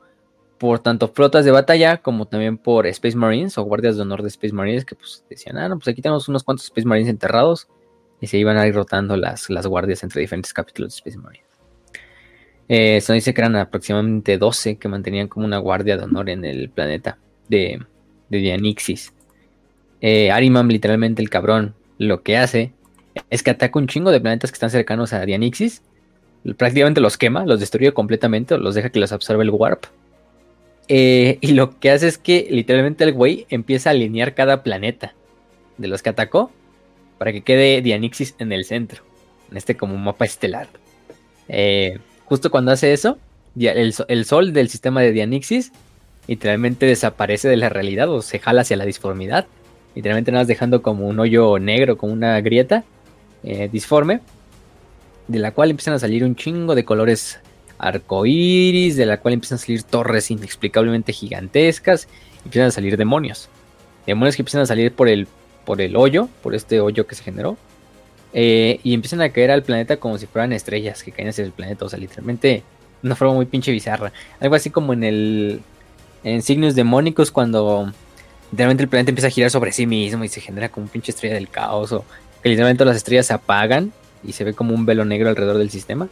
Así, entonces empiezan a, em, a caer los demonios, empiezan a atacar a todos los Space Marines y a los miembros de, de la Guardia y todo esto. Y es cuando finalmente este Ariman llega al planeta, eh, custodiado por Rubricae, por este, otros hechiceros. Eh, se hace mierda prácticamente a las guardias de honor de los Space Marines. Eh, y también se hace mierda incluso un titán clase Warlord, del solo, del, de la Legio Officium, del, el Habitus Mechanicum. Em, lo que hace Ariman es simplemente una vez que está acabado todo, va hacia la zona donde está la reliquia que encuentra, que es el cráneo de Lepidus, lo toma y así como tan rápido llegó, se va del planeta junto a sus Rubricae y sus, y sus soldados. El último, lo único que deja es a los demonios pues les dice, ah, pues ustedes quédense el planeta y chinguenselo, ¿no? Pues ya me vale verga, yo no los vengo por el canal de Lepidus, lo demás me vale pito. Entonces, ya simplemente se va del planeta y deja ahí, pues los demonios a que tenían de acabar a todos los habitantes del planeta y no sabemos qué pasa luego con eso, pero lo más probable es que pues no salió nada bien, ¿verdad? Eh, sí, Ariman es así muchas veces su modus operandi. O sea, el güey, el güey, de hecho hace sentido el güey, es así, yo diría, el güey es muy pinche calculador y muy pinche manipulador probablemente lo más que hace es manipular las cuerdas para que se junten eventos que hagan que, que, hagan que el ataque de Ariman sea mucho más fácil. O simplemente el güey llega e invoca un chingo de demonios en el planeta y, y mientras todos están destruidos con la invasión demoníaca, él va por lo que va, se va y tan fácil como llegó, se regresa y deja el planeta a su suerte. Es algo, algo que pues, es bastante eficiente para, para Ariman y sus, y sus hijos pródigos, ¿no? Que es esta banda de guerra. Em, después de eso, pues de qué podemos hablar. Después de eso podemos hablar de el asedio de Fenris. Que creo que aquí tú, Kenshin, había dicho de que Heisenberg ya le, le, había pedido ayuda. Pues aquí el asedio de Fenris es donde nada de eso pasa. Así de sí, ya sé que nos cagamos, sí, ya sé, pero es Fenris. Ah, voy a jalo. así, ay, güey. Inmediatamente. No, pero, ahí, Sortiarius lo tratan de la caca. ah, no creas que hemos olvidado tu maldita traición, eres un puto traidor, pinche Ariman caca. Y en ese momento nada más llega Magnus y, a ver, silencio. Todos son mis hijos. Todos ustedes son mis hijos. Los quiero mucho. Algunos hemos hecho pendejadas, pero podemos quemar Fenris. Y todos, ¡Hey! ¡Fenris! ¡A huevo! Bueno, también algo importante es de que. Dos cosas. Ariman, eh, sí, el hecho de que haya matado a un titán por su propia cuenta, qué pedo. O sea, significa que el güey está en un nivel todavía más alto de lo que estaba antes. Y también el hecho de que ya está consiguiendo em, información de la librería negra. Así es, e, está hackeando, está hackeando los, eh, los servidores de Games Workshop y ya se está poniendo a leer acá todo bien chingón. Pero eso le está dando un chingo de conocimiento. Al parecer, y lo, y lo único que encontré fue en la wiki de que el vato se, se hacía como que una, ¿cómo se llama? Una proyección. Y es así de, Estoy muy seguro que Shegorat o Segorat podría como que derrotar o ver eso. Al parecer no. Y también recordemos algo que Ariman siempre tuvo un talento que es esconder esa como que nulificar su como que proyección psíquica, sus poderes psíquicos. Y de hecho por eso es tan bueno, infiltrándose a lugares, etcétera. Entonces, ok, ya tiene fundamento desde antes, entonces más o menos tiene sentido ahorita, ¿no? Y pues sí, obviamente empezó pues la gran venganza, ¿no? Es así de, ah cabrón, nos quemaste próspero. ah, pues ¿qué crees? ya llegamos, llegamos, llegamos con todo y pues estamos eh, bastante emputados. Además de que los, eh, los lobos espaciales ya habían mandado eh, a buscar a Ariman varias veces para cazarlo, para cazarlo y matarlo como un tipo de venganza personal. Entonces cuando Ariman tuvo que unir fuerzas con Magnus para atacar a Fenris, pues simplemente fue algo así de que ya se la traían, ya, ya la traía, ya la traía en contra de ellos desde hace mucho tiempo. Tengo 10.000 años sea, Storm y de hecho... Ajá. Sí, de hecho pueden encontrar esto pues en el libro de, bueno, no es el suplemento de, de, campaña de Zona de Guerra Fenris, ¿no? De, de Wrath of Magnus, que de hecho le sacaron su tráiler, es el tráiler del que dice Raz, ¿no? De donde están, ah, sí, Ariman, tú no vales verga, no eres bienvenido aquí, ¿no? Y llega Magnus y de, deténganse, ¿no? Que le ponen una voz bastante así eh, grave, así en el, en el trailer, así de, eh, deténganse, ¿no? Y, y la mamada, y hasta TTS le hizo un doblaje así con las voces de, de, la serie de TTS a los pinches personajes, ¿no? Está bien cagado porque llega el Magnus, stop, con su voz así de, de TTS. este, y, pero él de hecho lo pone en contra de YouTube. Pongan Wrath of Magnus trailer y ese es el trailer de que decimos, uno que está como blanco y negro. Em, pero sí, es un buen trailer porque también te dice, mira cómo, cómo odian todos al, pobre pinche Ariman. Em, bueno, en parte se lo merece y en parte, pues ya sabes. Estoy ahorita mismo subiendo el suplemento. Ahí lo encontré en internet para la investigación de este programa y pues ahí tienen el suplemento, ahí ya lo pueden encontrar pronto en el canal de Telegram. Uh. Telegram. Ahí lo, subimos. Ya tiene tiempo, de hecho, ese, suplemento de que salió. No sé, yo creo unos cuantos. Ay, no me acuerdo qué año salió ese suplemento de esa campaña.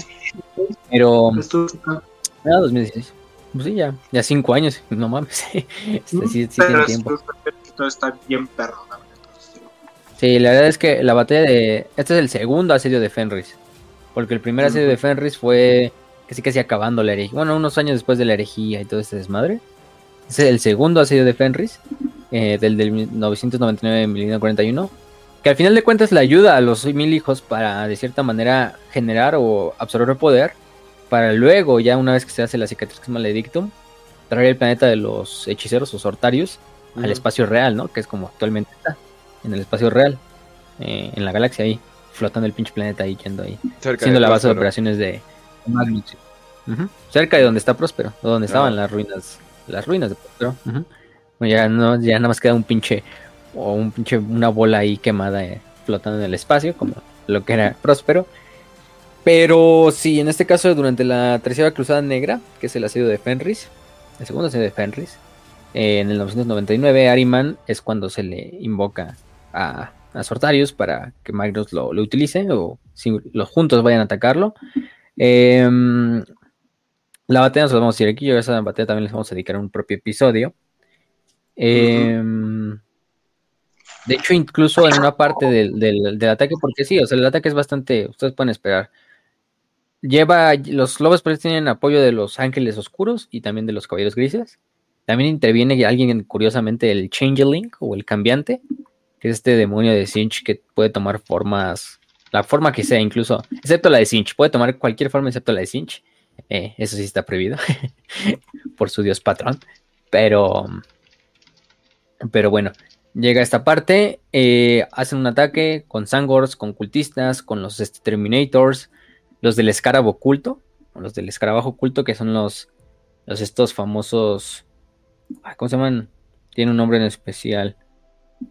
Los Segmet, que son los, exterminadores de, de los mil hijos, que se ven bien, se ven bien chingones. O sea, yo creo que son de mis exterminadores favoritos, los, los Segmet.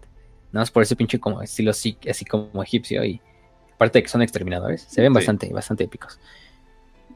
Mm, Ok, y después de eso, pues prácticamente lo que pasa es que Ariman junto a Magnus empiezan a hacer un ritual. Y además otros hechiceros. Eh, en lo cual prácticamente hacen como invocar estas como torres de plata.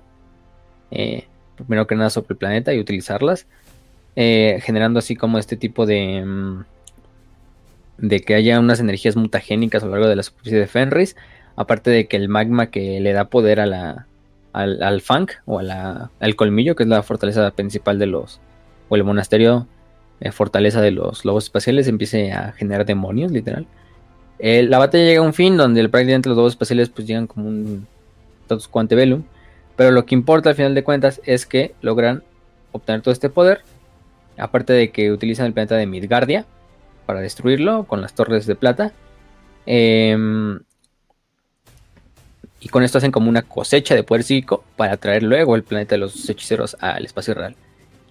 Al final del día, pues no, es tampoco que tenga mucho que digamos, ah, es una victoria completa para Magnus. Aunque sí les dio una buena putiza a los lobos espaciales, yo tengo que decir. Sí. En esta, en esta, en esta serie de Fenris no les fue tan bien como en, el primero. Logan se lleva eh, sus golpecitos. ¿Qué, qué, qué, qué, ¿Otra vez, otra vez? ¿Otra vez? Logan Gripner se lleva igual sus golpes. Ah, ya, ya. Ah, sí, sí. Sí, que bueno, a Magnus lo habían humillado en el primer asedio de Fenris. De hecho, se le pone, o sea, le hace un buen combate el, el que era en ese entonces señor del capítulo, que ay, no me acuerdo de su nombre, pero es el predecesor de este Logan, de Logan Gripner. Eh, le da unos buenos putazos a, Magnus. Creo que hasta, no me acuerdo si... Bueno, no, les mentiría si los dijera, pero sí le da un buen ataque. Al final de todos modos muere él, pero pero Magnus sí dice, no mames, hasta, mira, no solo te humilló el Lehman, hasta sus hijos te humillan así en combate cuerpo a cuerpo, güey. no, pobre güey, sí le he ido de la, sí le he ido de la chingada, ¿no? Ah, sí, sí. Ah, el hacha de Morkey, güey, o sea, ¿qué quieres que haga? Mandreártelo, eres un puto primarca. Em, lo que hago de aquí es que, bueno, finalmente acaba esa parte. Eh, acaba esa parte de que, pues, el asedio de Fenris. Y Ariman, pues aprovechando que está todo este desmadre de la tercera cosa negra, es cuando aprovecha para, para ya hacer, seguir con su plan de infiltrarse dentro de la, biblioteca negra. Que hay muchas novelas, bueno, que nos hablan de eso. Entonces vamos a dar las recomendaciones al final, de los cuentos y todo esto. Pero entre ellas, em, captura al inquisidor Bronislav Sesbak, o Bronislav Chesbak, Así un nombre muy eslavo, la verdad. Pero bueno, ese güey eh, lo captura, que es este inquisidor de la Ordoceno, si no mal recuerdo. Que el güey ha tenido. Es el único de los pocos humanos que se le ha dado acceso. Eh, y sido invitado personalmente por los Eldar. Como. Como sí, como invitado de la. Para entrar a la, cruz, a la Cruzada Negra, a la, a la Biblioteca Negra, a la Black Library. No mames, ese güey entró a la Black Library. Eh, también es cuando prácticamente mm, eh, utilizan a lo que es el... Van al mundo de Arcadia, donde encuentran como una entrada por la telaraña junto a sus hijos pródigos. Em, pero ahí finalmente es cuando son derrotados primeramente por lo que es un plan y como también es como una propia trampa hecha por los arlequines, que pues ah, tú sabes, los arlequines custodian la biblioteca negra, entonces Básicamente muchas de las historias de Ariman, los arlequines están involucrados, entonces también, si les gusta eso, también pueden estar incluyendo ahí, ¿no? Son como de cierta manera bastantes rivales. Y de hecho, Ariman tiene bastante rivalidad con los Eldars. Y los Eldars hasta le tienen, de cierta manera, miedo, respeto a Ariman. Porque el güey ha ah, sido cabrón, ¿eh? O sea, el güey ha matado desde Farseers, eh, casi casi destruido mundos, este, astronave y pues a la última instancia es un servidor de, la disformidad. Entonces sí le tienen bastante, bastante respeto. Y por otra parte también fue ayudado, bueno, fueron ayudados los arlequines por los cuervos sangrientos, los Blood Ravens. Eh, qué curioso, ¿no? Porque ya sabemos que los Blood Ravens no es oficial, pero... Las teorías. Hay muchos que nos acercan. Pues sí, que nos dicen de, de que son descendientes de los mil hijos, ¿no? Que se utilizó la semilla genética de Magnus para crear en esta instancia a los, a los Blood Ravens. Em, Porque aparte de que tienen todo este talento psíquico, de que siempre están en busca del conocimiento, eh, más que nada es eso. Y son buenos puntos. Pero pues tampoco tenemos nada canon que nos confirme, ah, sí, son hijos de, Magnus. Pero yo creo que eso es nada más cuestión de tiempo. Algún día digan, ah, no mames, sí, sí fueron hijos todo el tiempo de, de Magnus, ¿cómo ves? Y, la verga, y, y, no sé, se, hagan un plan ahí para, para traer esa parte, ¿no? Eh, lo que hago aquí también es que, primero que nada, los, los Eldars utilizan a Shesbak como un como una carnada, porque dicen, ah, pues lo vamos a invitar a ese güey, ¿no? Le es la carnada y pues Ariman, sabiéndolo todo, o sabiendo todos estos movimientos, dice, ah, pues aprovechando eso voy a capturar a este güey para que yo me pueda infiltrar en el, en el, en el, en la biblioteca, ¿no? A través del portal de un planeta llamado Tiandun 3. Eh, también captura en un punto a, a la demonifuga, a Efrael Stern, para utilizarla para, para entrar a la Biblioteca Negra, porque también Efrael Stern, pues sabemos que tiene una larga historia con, con la Biblioteca Negra, la famosa hermana de batalla de los cómics, propiamente de, de Bonifuga, uno de los cómics más clásicos, o son de las historias clásicas de hermanas de batalla de, Warhammer, por si no los conocen. No sé si están en la, no creo que todavía están en la biblioteca, pero porque la mayoría están en inglés. No los he podido subir, pero, pero de hecho los encuentran prácticamente en Google, si buscan Demonifuga o Demonifush. Eh, hay, de hecho, hay estos como sitios donde lees cómics, así como un visualizador de web. Y ahí pueden leer los dos de, las de, de Es una, es, de hecho, hasta le sacaron hace poco su, su edición especial a esos cómics y todo el desmadre. Eh, pero finalmente también es cuando, como decía bien este Kench, logra infiltrarse en la, en la, en la la, en la biblioteca negra, utilizando este como poder, ¿no? De, de materializar, como de proyectarse, ¿no? Proyectar como su espíritu y la chingada. Em, no, se, no se transfiere con su cuerpo físico en esa primera instancia donde entra. Simplemente entra contra su forma astral. De hecho, ya podemos decir que es como su mayor éxito, ¿no? Simplemente entra con la, forma astral, porque pues, las otras no le han salido tampoco muy, muy bien que digamos. Em, durante esta primera incursión, es cuando es derrotado por lo que es eh, el este por los ya dijimos los arlequines y por la Order Saikana que es esta como orden de bibliotecarios de los cicatrices digo las cicatrices de los cuervos sangrientos de hecho todos los Eldar dicen no mames cómo nadie se dio cuenta de que ese güey iba a entrar al, al a la biblioteca negra no ni siquiera el buen Eldrad Ultran que es el más cabrón entre nosotros eh, lo supo no bueno Eldrad es ya palabras mayores de hecho, es cuando Ulwe, es el que lidera la defensa para, en esa primera defensa, eh, para, para ayudar a los arlequines y a los cuervos sangrientos a, que no desmadren o que no entre a la biblioteca Arima. Y tienen buena razón los Eldas para no hacerlo porque, primero que nada, es territorio Eldar, territorio del dios, de, el dios que ríe, es la tarea de los arlequines defenderla, y es el repositorio de toda la cultura Eldar. Eh, además, caer ese conocimiento en la mano de alguien como Ariman, algunos sospechan y dicen que, si pudiera pasar esto, hasta Ariman se volvería un nuevo pinche dios del caos, nada más del potencial psíquico que tiene y, todo esto. Pues al güey, para que vean que sí, sí está cabrón. Fuera de pedo, ya que estamos, em, este, entrando en estos temas, yo siento que en, en la manera muy cinch, eh, básicamente creo que es lo que se está planeando es de que Ariman eh, se vuelva el siguiente primarca eh, de los, o sea, literalmente, bueno, no un primarca, un primarca demonio, el campeón, el, eh, como Abaddon, pues, o sea, el líder, pues, ¿no? Y obviamente Magnus, sáquese de aquí que usted ya no es digno. Yo siento que para allá va.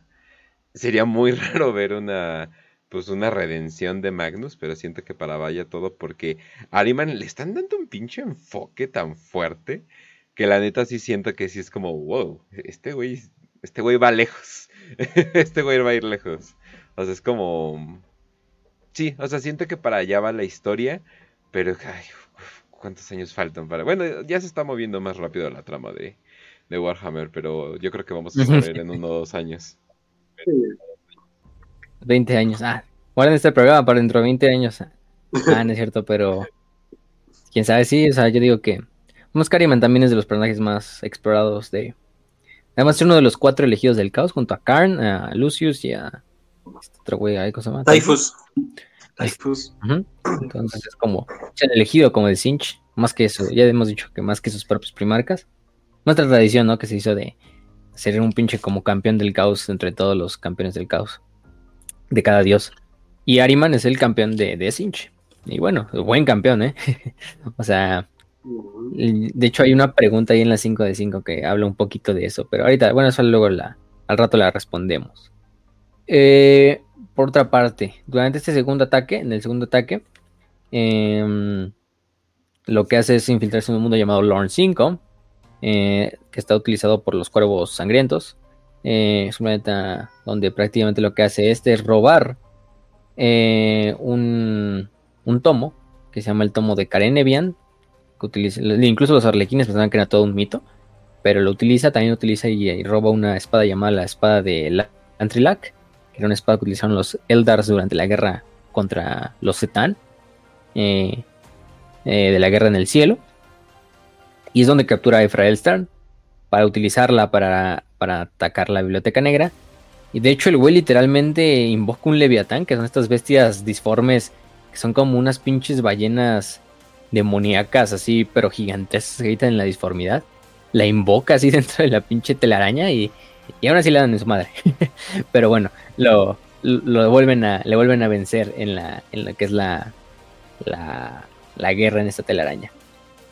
Eh, después de esto, eh, se viene otra segunda guerra en la telaraña, pero ahora ves esta segunda guerra en la telaraña está enfocada no tanto contra la disformidad, no tanto, digo, no tanto contra la biblioteca negra. Para ese punto es cuando ya hemos encontrado una nueva facción Eldar, ¿no? Que son los famosos Inari, eh, los seguidores de, de, la nueva diosa, de la diosa Igniad, esta y diosa de la sí, muerte, que es eh, la única esperanza. Ajá. Y sí, eh, ¿cómo se llama? La novia de Gilliman. Está, ahí se me fue su nombre. La- Ibrain, Ibrain. No es. Lord, no es Lord. Dejemos de decir eso. No es Demonios. Lord, ya todo el mundo así, esa es su novia, si se la coge, yo los vi. No, tuvieron una, una Mira. linda, tuvieron una interacción respetuosa entre ellos. Eso fue todo lo que pasó. Y toda la gente Es un alrededor. chipeo, y, es un to- chipeo. y toda la gente, cogen. Claro, es que te dicen hola, ¿cómo estás? Y ya es suficiente La para pone. casarse. Luego siendo autista, ¿no? La- Aparte que el también es autista, entonces. Es algo de los autistas, Ah, no lo entendería. No, güey, pero hasta, hasta te digo, güey. O sea, todavía dijeras, ah, no, sí es un chipeo y todo. Y yo estoy de acuerdo con Kench, pero luego dices, no, es que hizo Games Workshop aquí. No fue, no sé si fue este año o fue el año pasado que sacaron como una propaganda de Día de Acción de Gracias. Y dice, sí, Happy eh, Thanksgiving Days from Games Workshop, ¿no? Eran así los personajes como de, de Warhammer, así como sentados en una mesa. De hecho, Gilliman está en la cabecera y así está así como, sí, esperando así que traigan el pavo. Y quien está trayendo Oh, el pavo es la, la, la, la Oh, Stay Brain, así al lado. de- y hasta el Gilliman se le queda viendo así como con una mirada así como de medio pinche, medio rara, a Brain. Y Brain iba poniendo el pavo al lado de, Ay, de mi amor, Gilliman. todo. gracias. Y todo así como viéndolos, ¿no? Así que- de hecho, ahí, ahí se encuentra la imagen, se las manda, pero. Aquí está. Oh, De hecho, que habíamos pasado en el grupo otro día, ¿no? Sí, sí, Porfa, sí. mándala. Ya, yo creo que ya la, pusi- ya la pusiste Kenchi ahí. Pero sí, no mames. A ver, a ver, a ver. Ay, me encanta la Sí, tampoco, simple. tampoco Games Workshop ayuda mucho, ¿eh? Güey, hay un templario. Hay un templario ahí. What the fuck? Tengo que ver, a ver. Oh shit. A ver, manténla. Hay unos porfa, guardias. Hay un templario, un inquisidor y un. Harley Quinn. Un templario. Bueno, es un arlequín, otros Eldars y la, y la mascota esta psíquica de la Brain. El gatito, ¿no? Sí, sus estos Se gatitos. mamaron. Se mamaron. Oh shit, tengo que ver. Oh shit, ya lo vi. Y todo el mundo, es oficial. Oficialmente, si Warhammer Community lo Día de Acción de sacó, Gracias es canon. fuck. Y te digo, tampoco Games Workshop da mucho, da mucho, no ayuda mucho, ¿eh? Sí. Vale, verga. Mm, No mames. Pero bueno, ya, ya que, ya que hablamos de, de como este eh, centésima vez de por qué Arima, de por qué Brain y Gilliman cogen o no cogen, vamos a seguir con la historia de Ariman. Técnicamente no podrían. Ok, sigamos. sigamos hablando de, del campeón de Sinch. De hecho, de hecho, Major Kill ya hizo un video de eso. sí, sí, sí, sí, ya hizo un video de eso. Entonces, si quieren más detalles. Este. no mames. Pero, pero bueno. Entonces, lo, lo cagado de aquí es que mm, Ariman finalmente dice: Pues si no puedo por la biblioteca negra, me, me, me gusta esta idea, ¿no? De los de Iliad, ¿no? De esta diosa de la muerte que puede traer de nuevo a los muertos. Quizá la clave de, de, de cómo salvar a mis hermanos esté ahí. Y enfoca su nuevo esfuerzo. Y Magnus así de, uy, no mames, ¿sintieron un viento frío bien cabrón? ¿Qué, qué pasó? sí, Algo va a pasar. Algo siento que va a pasar. sí, no mames. Em, pero bueno, haz de cuenta que en esta parte, durante la caída de Cadia, los, los Inari se encuentran y se van en camino hacia lo que es por la telaraña, hacia Cadia. Eh, un planeta llamado Clasius, que es un planeta que queda ahí en el sistema cadiano, donde pueden hacer una alianza con los sobrevivientes imperiales de la destrucción de Cadia. Y es cuando este Ariman los embosca. Bueno, manda primero que nada a un contingente de sus mil hijos, de su banda de guerra, que los, los intercepte. Eh, cuando están entrando los Inari a una madre que se llama la Psyche Delta, que es como esta zona, eh, donde tienen que llegar. Ariman sacrifica, así nos lo dicen, a este a 999 captivos, siendo 9 el número santo de Sinch, porque serán 999, ustedes ya saben por qué, eh, para hacer este ritual de translocación. Literalmente el güey junto a todos sus guerreros se transloca o se teletransporta a literalmente a la locación de los Inari. Los Inari no tienen otra más que chingue su madre, pues entrar en retirada. Eh, eh, prácticamente lo que hacen es aislar al triunvirato. Al menos Eldra todavía puede hacerle frente, ¿verdad? ¿Verdad? Eh, ¿Verdad? Pero bueno, de, Eldrad. Ah, bueno, no sabemos en realidad qué le pasó, pero por ahí anda. Porque está medio, medio contradictorio todo lo que pasó con Eldrad, pero, pero bueno, aquí estamos con los Inari, ¿no? De hecho, lo que hace es como meter como esta. Mm, como en una dimensión con un de bolsillo. Eh, a los a Inead y a su triunvirato. Eh, su triunvirato, pues siendo esta Ibrain, eh, el Bizarca y esta Incarne, ¿no? Que es el como la encarnación o como el avatar de, de. Em, lo que hace es que mm, justo cuando los transporta, se despierta Iñad, bueno, se despierta a través de Incarni Iñad, y literalmente restaura la vida a 12 eh, Marines Rúbrica. Este pinche Ariman dice, no mames, qué peso, ¿no? Así de... O sea, full, no, ¿no? Y los no pues, conciencia, no la conciencia, la carne, y aparte no les da la, el... Les quita también el, la maldición de la, del cambio de la carne, o sea, todos, o sea, literalmente los güeyes están así, de hecho, los pinches Rubrics Marines se despiertan y dicen, a la verga, qué pedo, ¿no? Zampa. Se despiertan después de 10.000 años y lo único que ven ahí frente a sus ojos es al pinche Ariman ahí y otros los, tres Eldars ahí valiendo madres. A los Necrones les gusta esto. sí, sí, sí. Mm, de hecho, a pinche Ariman dice, no mames, sí se puede hacer. Entonces, el güey hasta está así como con tristeza y como enojado y como dice feliz, así de, no mames, sí se puede retraerlos a la vida. O sea, no, no, mi búsqueda no fue en vano. Em, Pensaban que este estaba loco, pero no fue así, perras. Sí, en ese momento es cuando ya dicen, no, pues voy a utilizar estos culeros para mis fines, ¿no? A Ibrain, al Bizarca y a Incarne. Y es cuando de repente son salvados por un Great Knight de los Eldars, que genera como una, un túnel en la, en la telaraña por el cual hace que salgan todos los, se evacúen a todos los Eldars captivos y toman por sorpresa también a los mil hijos. Eh, y de hecho, lo que hace este Incarne es también inhalar, así de, sí, güey, te enseño cómo puedo revivir a tus, a tus hermanos. Y ahora te enseño cómo también me los puedo chingar. Y literalmente genera así como un pinche, como un pozo, así de, disforme en lo que es el suelo y se jala a los 12, a los 12 rúbricos que habían revivido, ¿no? Y así, y está Ariman, no mames, mis hermanos, y hasta se avienta él casi casi para salvarlos. En vano, sí, no, no lo salva, pero, pero le da tiempo a los Eldars para que escapen. Eh, pues lo llora, ¿no? Y dice, no mames, los perdió otra vez, ¿no?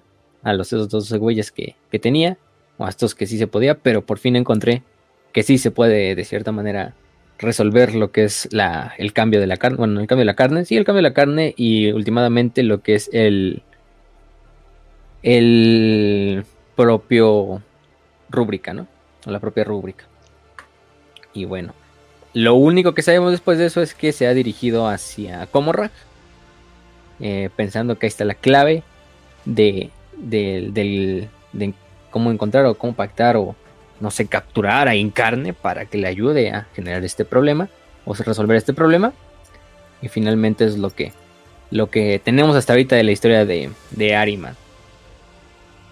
Fuera de eso, pues hay otras historias cortas, hay otras novelas donde también nos hablan de él.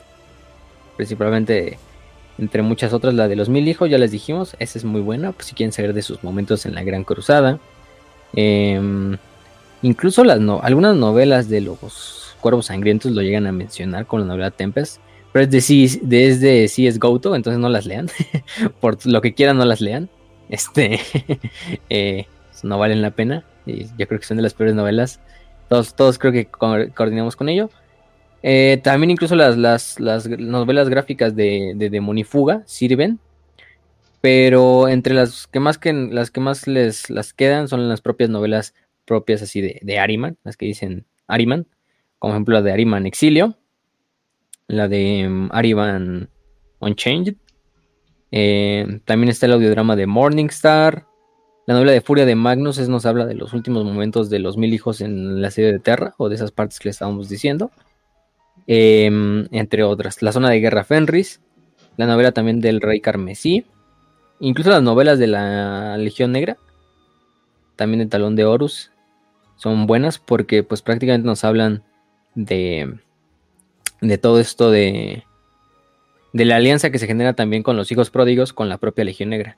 Es un punto importante que no dijimos, pero la Legión Negra y los, los hijos pródigos son buenos aliados. A cierto punto yo diría que mejores aliados que con Magnus, propiamente. Em, pero sí.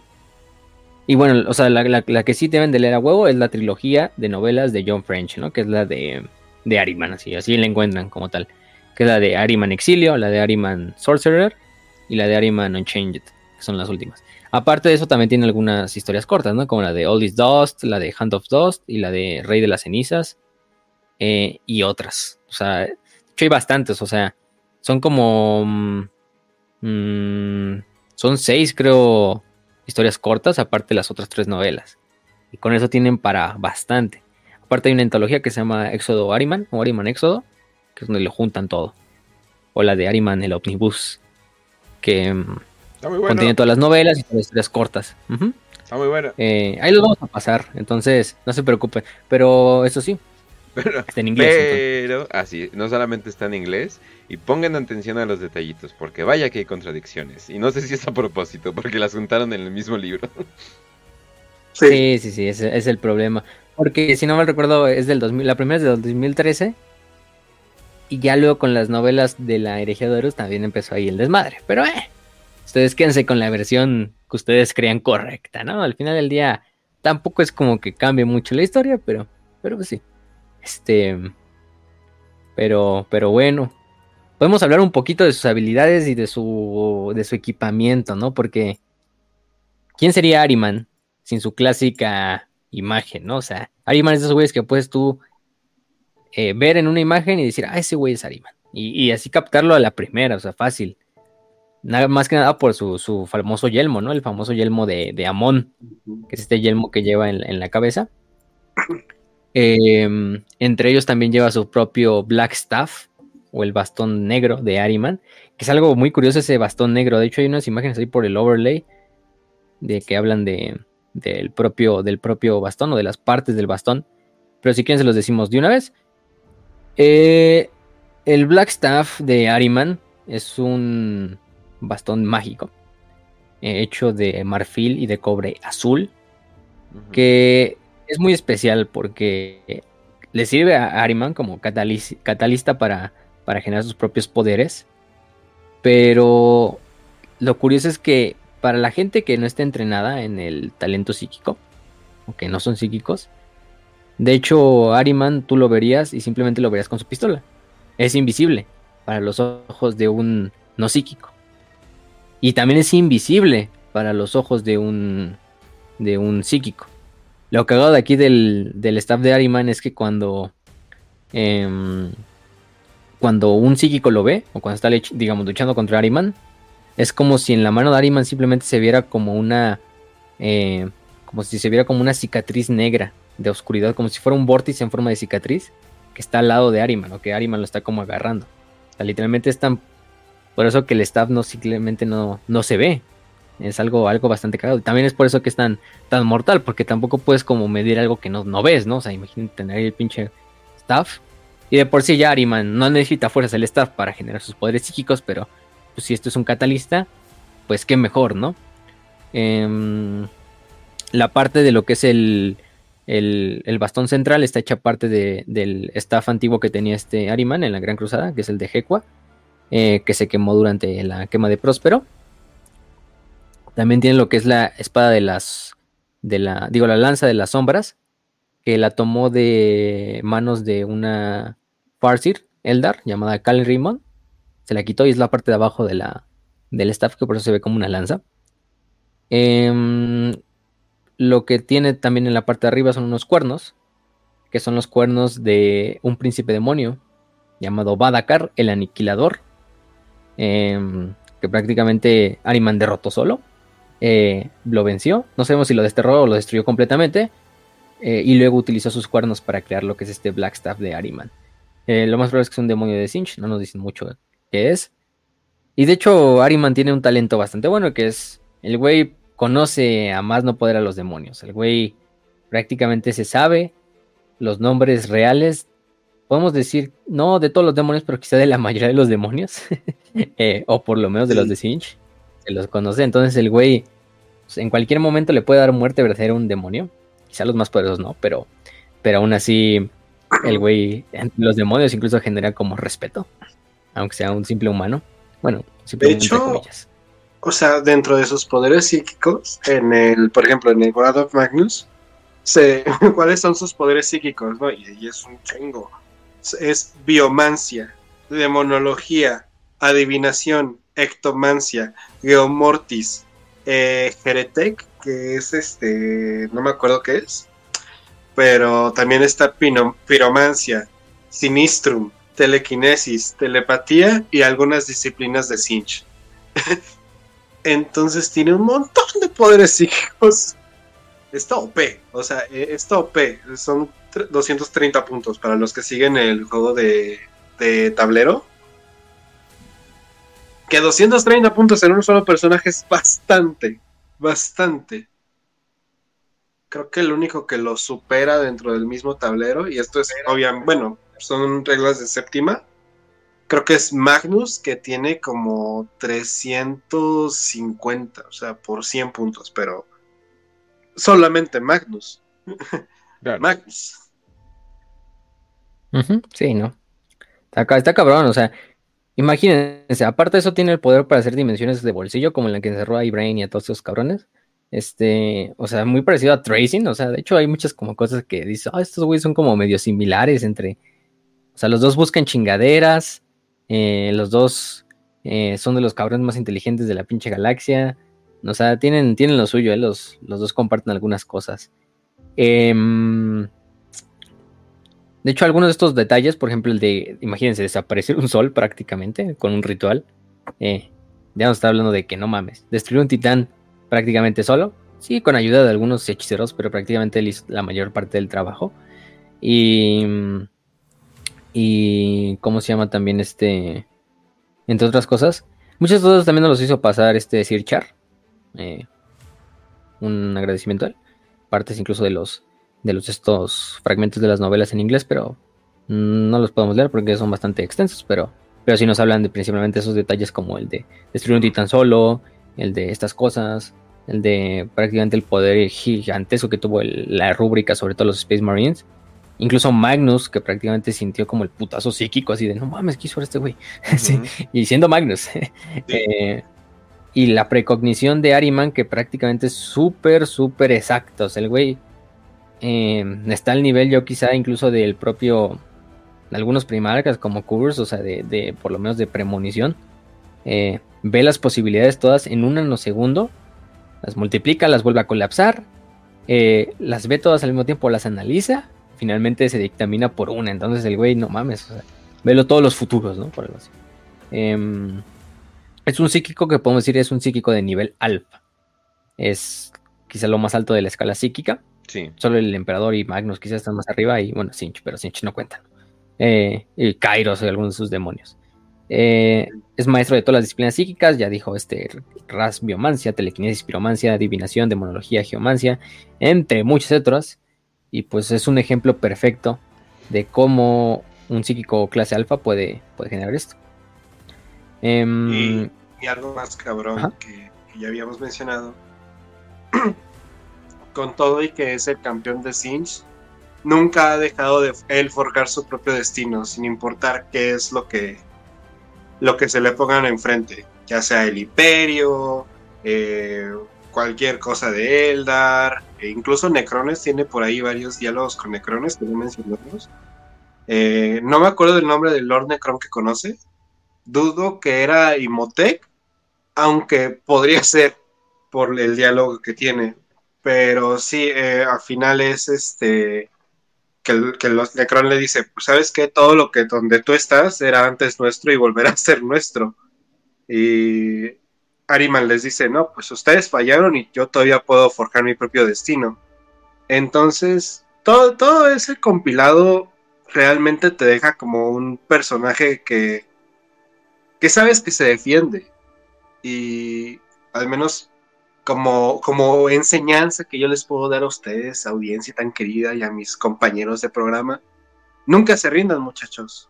Al final, Ariman la cagó un chingo, pero pues ahí sigue y no le importa todo, simplemente quiere lograr sus objetivos. Claro, es del caos, pero bueno. y enfocado en salvar a, a sus hermanos. O sea, ya tiene un poco de esperanza, entonces todavía más. Tiene un poco de... El güey es, el güey es muy buen, muy buena historia del, personaje. Pero bueno, todavía vamos a hablar otro poquito de, sus armas. Y ahorita pasamos ya con lo último.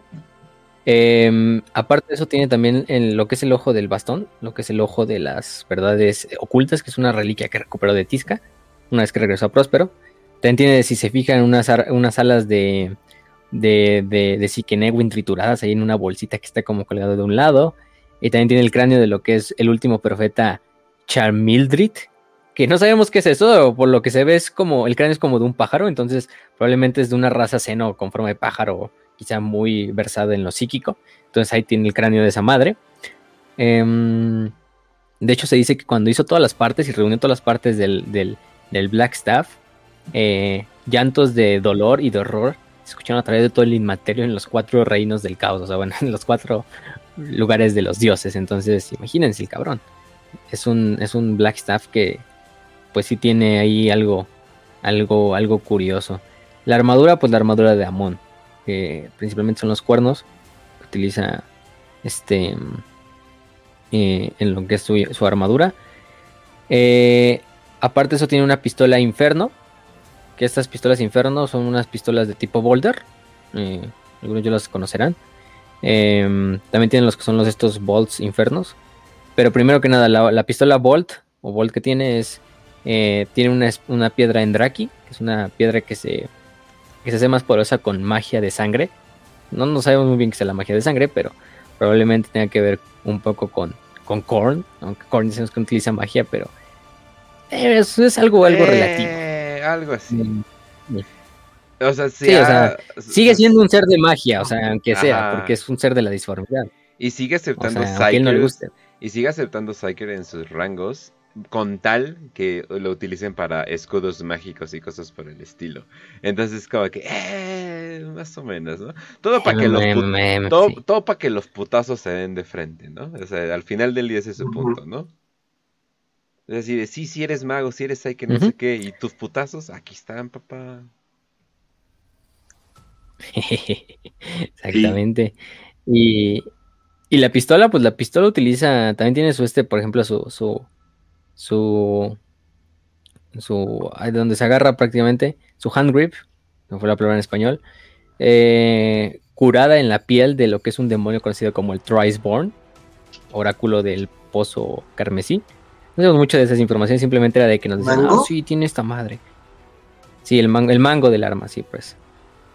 Este, mm, exactamente. Aparte el casco de Amon tiene lo que son la cresta estas de cuernos, em, que describe lo que cada uno de estos como pedazos de los cuernos describe cada uno de los glifos del conocimiento prohibido de Próspero. Aparte también tiene sigilos propiamente de, de profecía y de premonición, o que utiliza para para ver el futuro de, las antiguas tradiciones de Próspero. Eh, y en el centro tiene lo que es el ojo de Nebnot.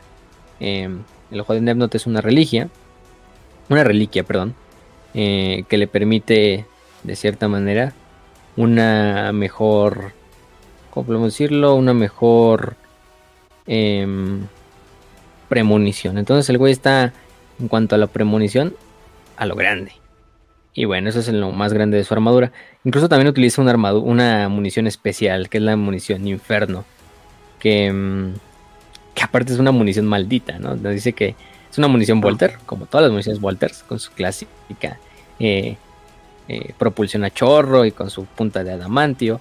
Eh, pero que aparte la punta de adamantio está este, maldita nueve veces, en nombre de Sinch que tiene los sigilos de la disolución y de la ruina en lo que es la bala eh, y la marca de Sinch debajo de lo que es la de la, de la bala, eh, lo que hace que es como una propia invocación. Es decir, la bala, en el tiempo que impacta, aparte de hacer el daño que genera balístico, pues de cierta manera también muta la piel y la, y la carne en la que impacta. No tan grande, o sea, no te va a convertir en un pinche demonio, pero, o en un engendro del caos, pero a un nivel muy más pequeño, ¿no? Pero sí, o sea, finalmente sigue siendo una bala maldita. Em, de hecho, además de que va impulsada por Warflame. De hecho, las Inferno incluso pueden derretir ceramita. O sea, mm. así de cabrón está.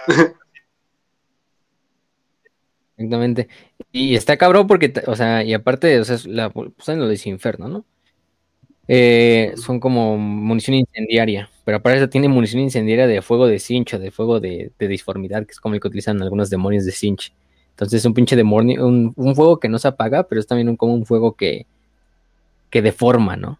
O sea, un fuego pues es disforme, pero el fuego literalmente, aparte de quemar, deforma la carne. Es algo, algo bastante, bastante, bastante épico. No, no es como que lo utilice mucho, tampoco es como que lo utilice mucho el güey literalmente puede disolver pinches pedazos de concreto que le avientan así como si fuera nada más con su pensamiento. Pero pues también lo tiene la pistola, ¿no? Nunca, nunca hace falta, nunca, nunca, nunca es de menos una pistola ahí de, de, de, compañía. Entonces, pues sí, ahí la tiene.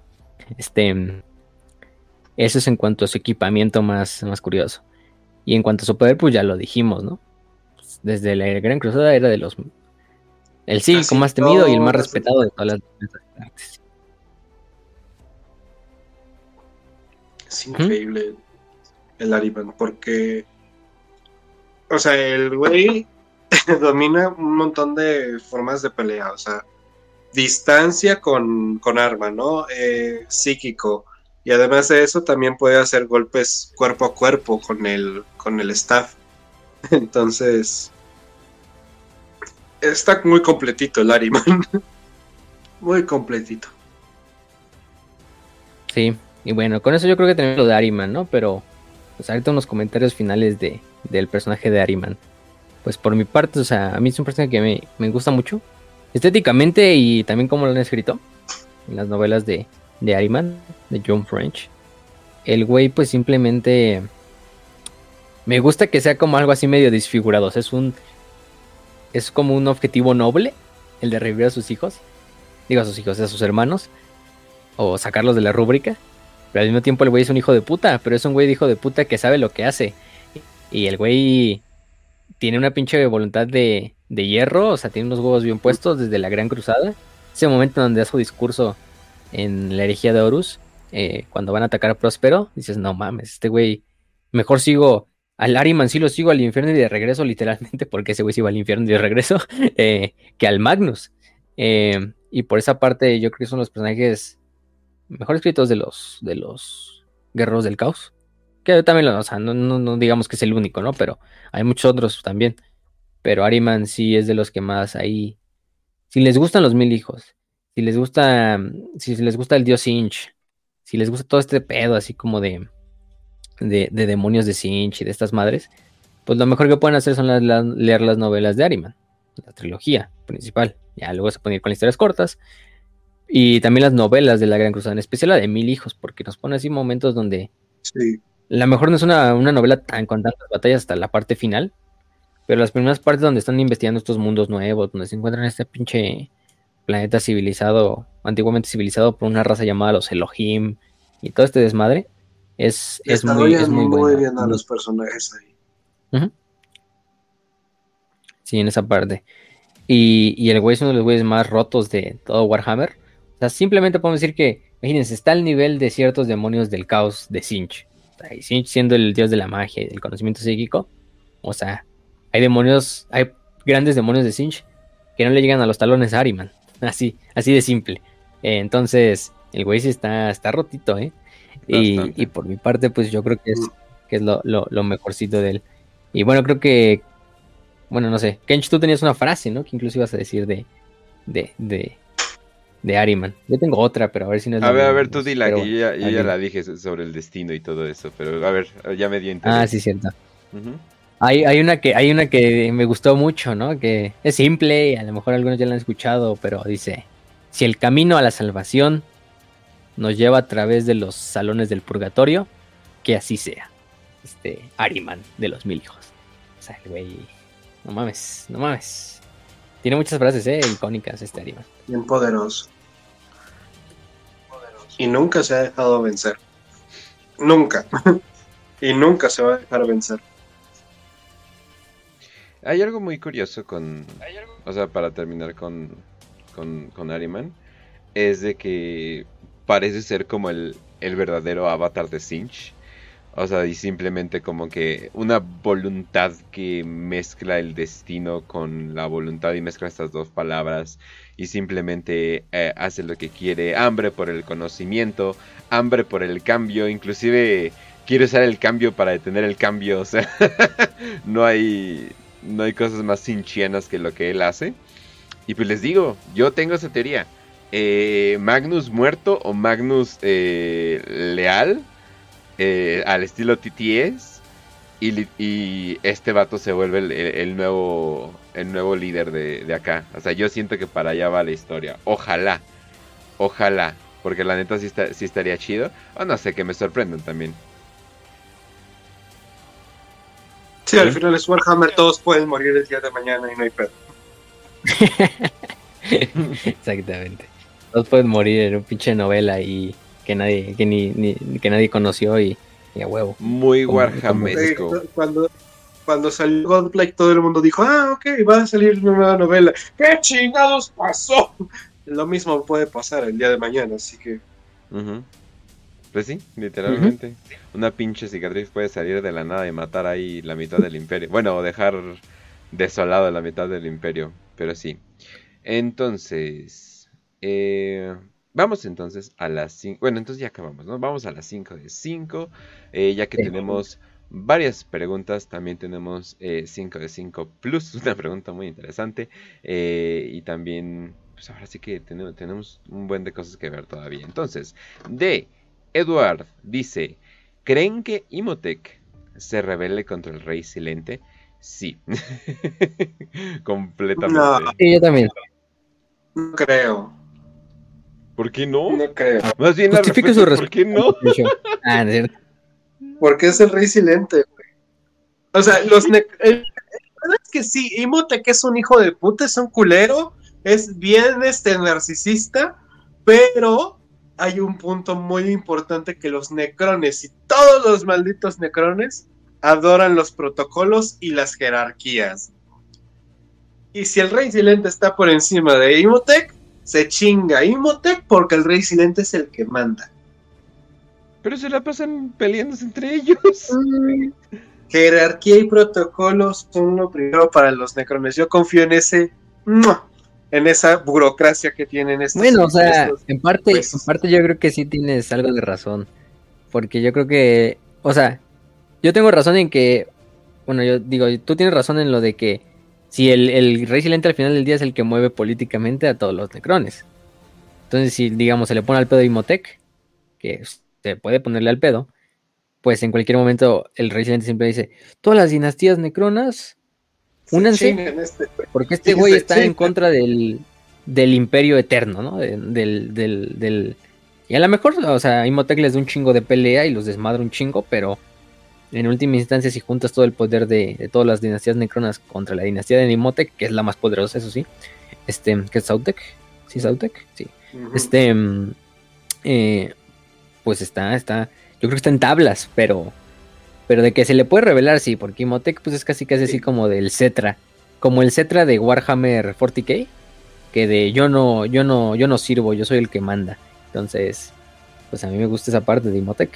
Entonces el güey se dice. Y ya, además ya no hay nada que. Los controles al final del día están destruidos.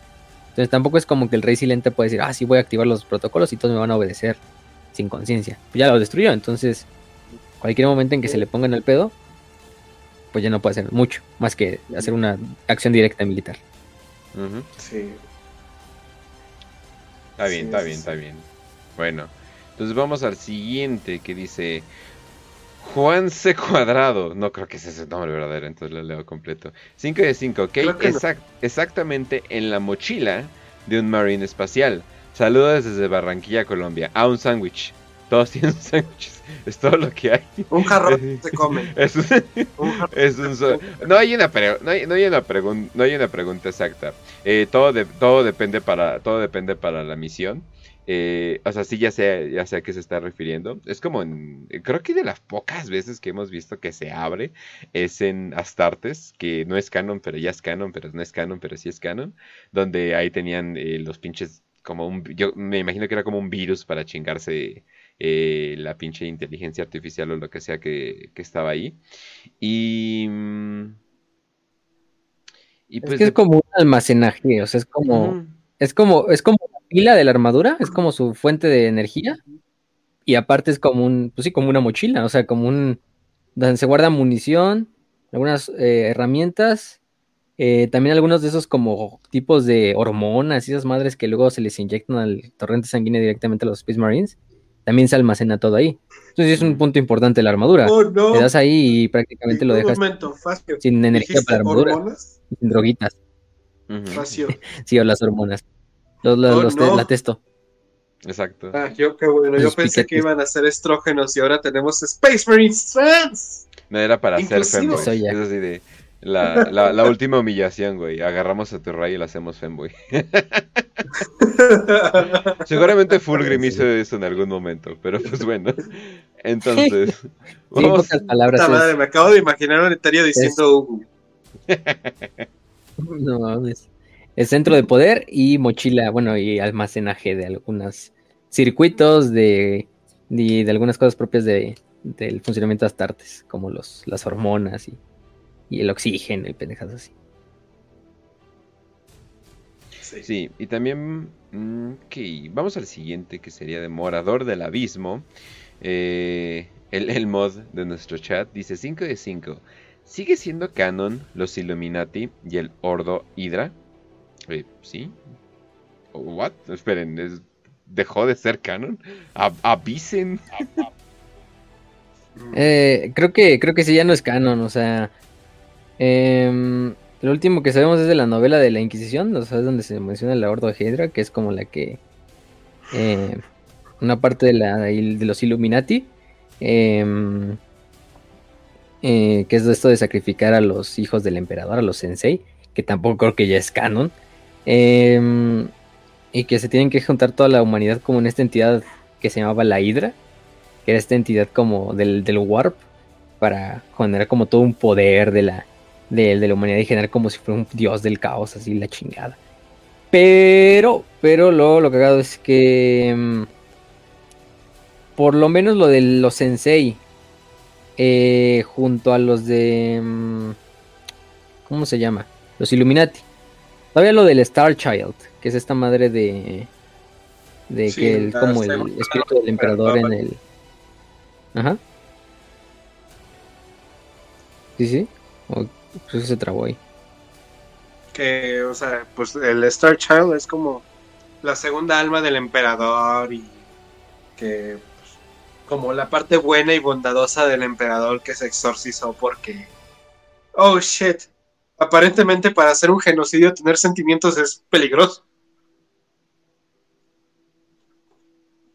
Sí, y, si te fijas, lo que hizo Warhammer o Games Workshop fue cambiar la idea de los sensei por lo de los perpetuos. O sea, porque el único perpetuo que conocíamos era, pues, prácticamente este, el emperador. Ya después viene entrada la herejía y viene entrada las novelas y los nuevos estos, y fuera de lo de las novelas de la Inquisición y de los de Reino del Caos, se empezó a sacar la idea y se abandonó lo de sensei. O sea, prácticamente ya hay una mención reciente nunca de los sensei. Y tú digas, ah, pues es un punto importante de la historia. No, pues ya se olvidaron. En favor de la idea de los perpetuos. Em, que pues prácticamente es algo parecido también, porque son hijos del emperador, aunque eh, no todos los, no los perpetuos son hijos del emperador, solo Vulcan. Eh, y ya se nos puso Linus Pearson, esta Herda, este John Grammaticus, todos estos culeros, ¿no? Que son perpetuos. Aunque John es artificial, ¿no? Pero sí, o sea, los, los dos ya no son canon, prácticamente. Nos ha dicho muchas veces que las novelas de la Guerra de la Inquisición son como un apéndice ahí medio raro, ahí que se queda en ese limbo, que luego se terminó redconeando. Pero sí, en teoría ya no, ya no son canon. A menos que algún día digan, ah, no sé qué creen si fueron todo el tiempo canon. Por lo menos lo del Star Child. Lo del Star Child sí, yo creo que es lo único de ese lore que todavía es canon. Porque incluso en la novela de Devastación en Val se nos habla un poquito de, Sí. del Star Child y, el- y el desmadre. Y, y también en las de Godlight. Y bueno, esta como entidad del emperador así. eh, en la disformidad. Pero pues ya sabemos cómo funciona Games Workshop. O sea, es la historia de, de redconear y... Que bueno, o sea, tampoco es tanto redconear, sino es más como... Algunas cosas ya son bien viejas, perfeccionarlas y, o, o intercambiarlas por otros pedazos. Pero- digo, hubo, te digo, para el Museo de Tracing se agarraron un montón de ideas viejísimas, ¿no? De primera, segunda edición. Y pues las reciclaron para el Museo de Tracing porque estaban olvidadísimas, ¿no? Y hay Pero muchas eso- cosas que así Pero eso es pasan. como un guiño guiño, ¿no? Eso es como un ¿eh? Ajá. ¿Recuer- ¿Recuerdan esto? Todo este tiempo estaba ahí. Como ¿eh? un easter ¿eh? egg, ¿no? ¿eh? Ajá, sí, exacto. O sea, no es tanto de que, oh, sí, pero ya, confirmado. ya no son tan... Eh, O podría ser confirmado, pasó, pero no pasó exactamente como lo dijimos, eh, etcétera, etcétera. Al fin y al cabo, mucho de lo. O sea, no, más bien la mayoría de los libros de, de Warhammer se dan desde un punto de vista donde parece que el narrador es omnipresente, pero pues obviamente a veces no, ¿no? O, o inclusive hay veces donde literalmente está altamente censurado, ¿no? Como en las novelas eh, de... ¿Cómo se llama? Ah, se me fue. ¿De Kane? No, espera. Sa- sí, ¿no? Safe as Kane. Ajá. Cypher Kane, Sí, es sí, que, que, sí. que lo censuran. que literalmente está censurado, editado eh, con editorial. Así de, eso no Ajá. es lo que quiso decir, ¿no? Entonces, eso me gusta, o sea, eso me gusta porque literalmente le da más como saborcito a todo, ¿no? Es de que debes de leer esta novela, pero bajo este tipo de lente, ¿no? Eso, eso está chido, la verdad. Le da más sabor a las cosas, o sea, no simplemente un, un dios diciendo esto es lo que pasó, así, así, así, así, así. Pero bueno. Es inmersivo. Exactamente. Vamos a la siguiente de Román. Dice, gran personaje y el único héroe de mi ejército 5 de 5. Todos los capítulos sucesores de Los Ángeles Sangrientos tienen una compañía de la muerte. Sí. Bueno, es que Sí, se excepto supone. los comentadores. Ajá, pero e- el, el asunto es que se supone que los primaris que acaban de llegar, que acaba de entregar este Guillermo a todos después de la devastación de Val, pues no tienen como que esa seña de que son este tanto hijos de sanguíneos, porque justamente no tienen ninguna falla que tienen usualmente los hijos de sanguíneos, la, sed de sangre, eh, la, este, la rabia negra, o sea, todo eso.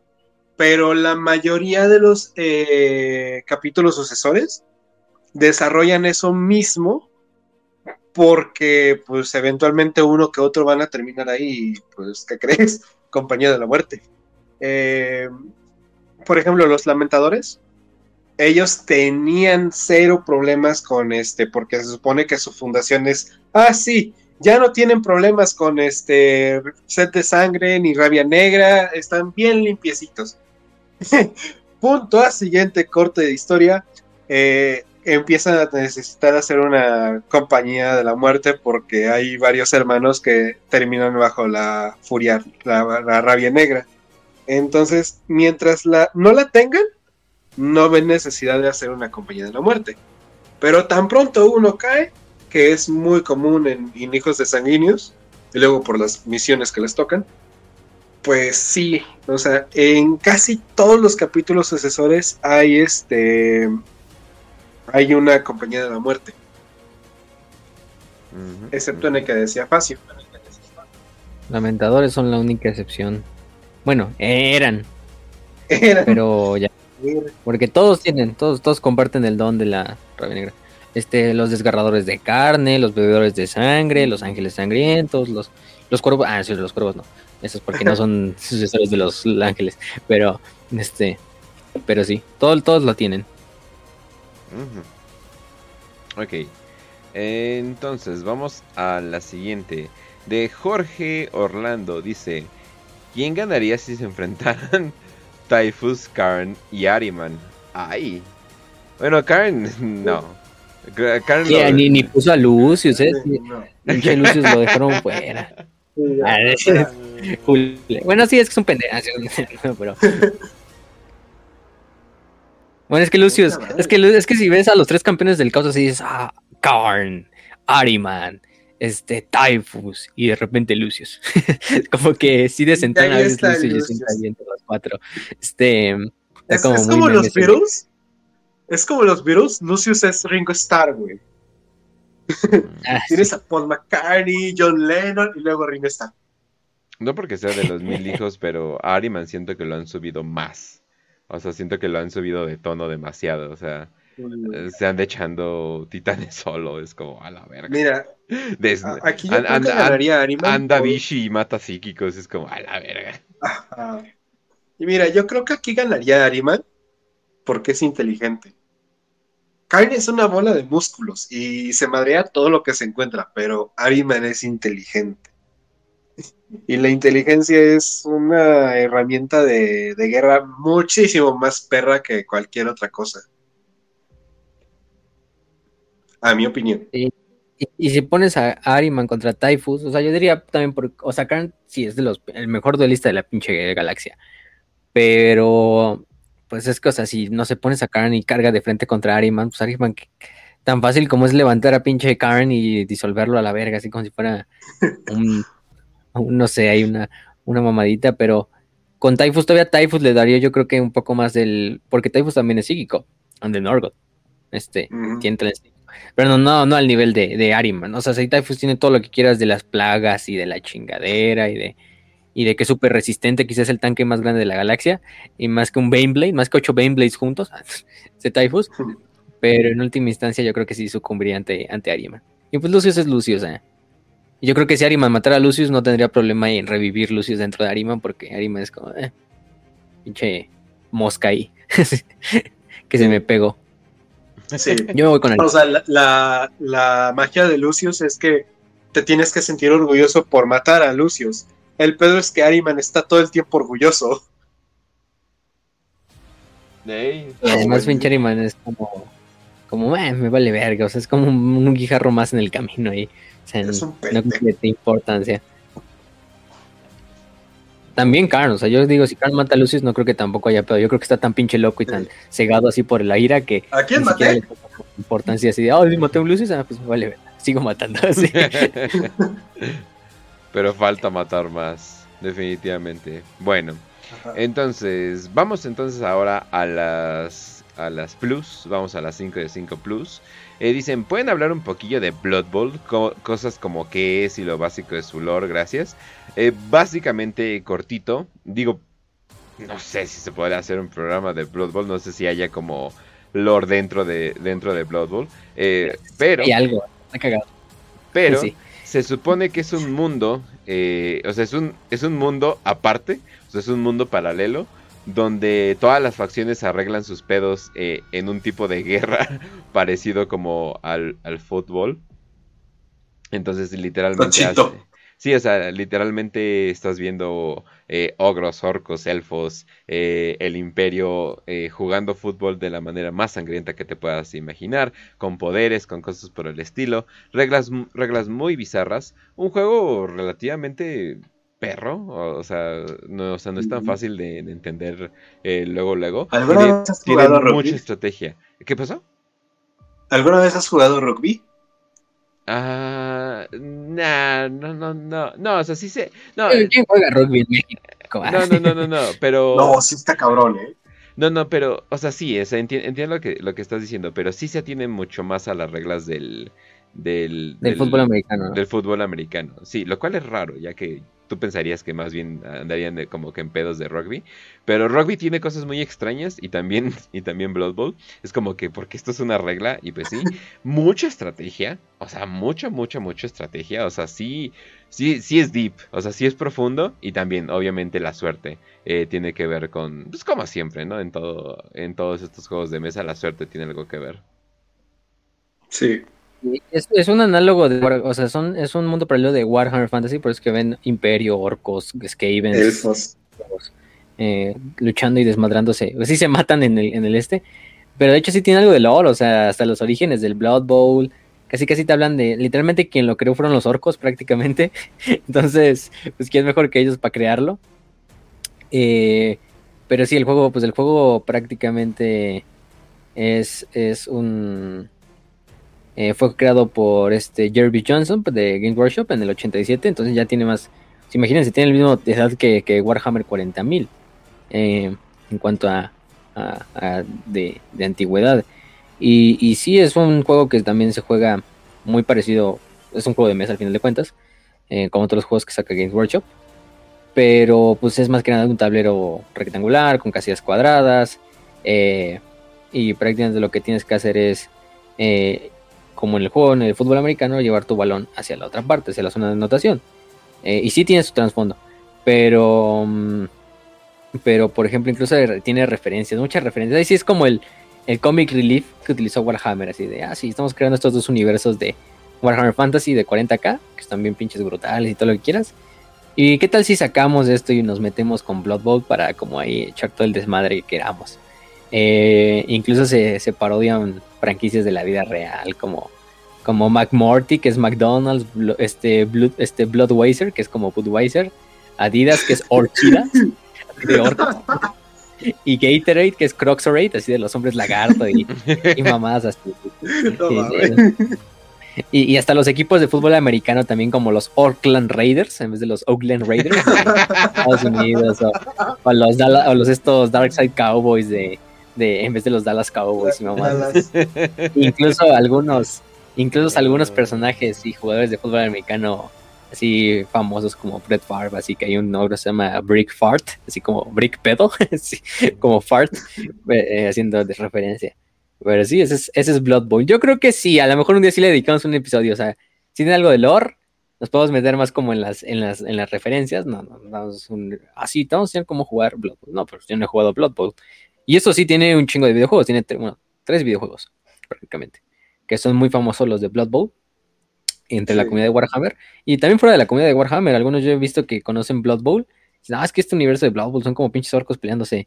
Y de repente le dices, ah, pues es que esa madre pertenece a un universo más grande que se llama Warhammer. Ya es como el pinche momento ahí donde abres la caja de Pandora y chingo a su madre, así de, así, donde te metes al rabbit hole, así de, it's over. Pero sí, Blood Bowl. Si no, si, no, tienen la oportunidad de comprar el juego de mesa y les gustaría probarlo, pues compren los juegos de, de, de, videojuegos. El Blood Bowl 3 creo es el que acaba de salir. Hace ya hace poco. Este. Bueno, no, va a salir hasta febrero de 2022, ya me acordé, porque lo retrasaron. Este. Pero Blood Bowl 2 ahí está. Que relativamente es. Ah, está muy. O sea, se, se ve muy bueno. De hecho, yo lo jugué una vez, pero no lo entendí muy bien, entonces ya luego lo quité. pero, pero sí.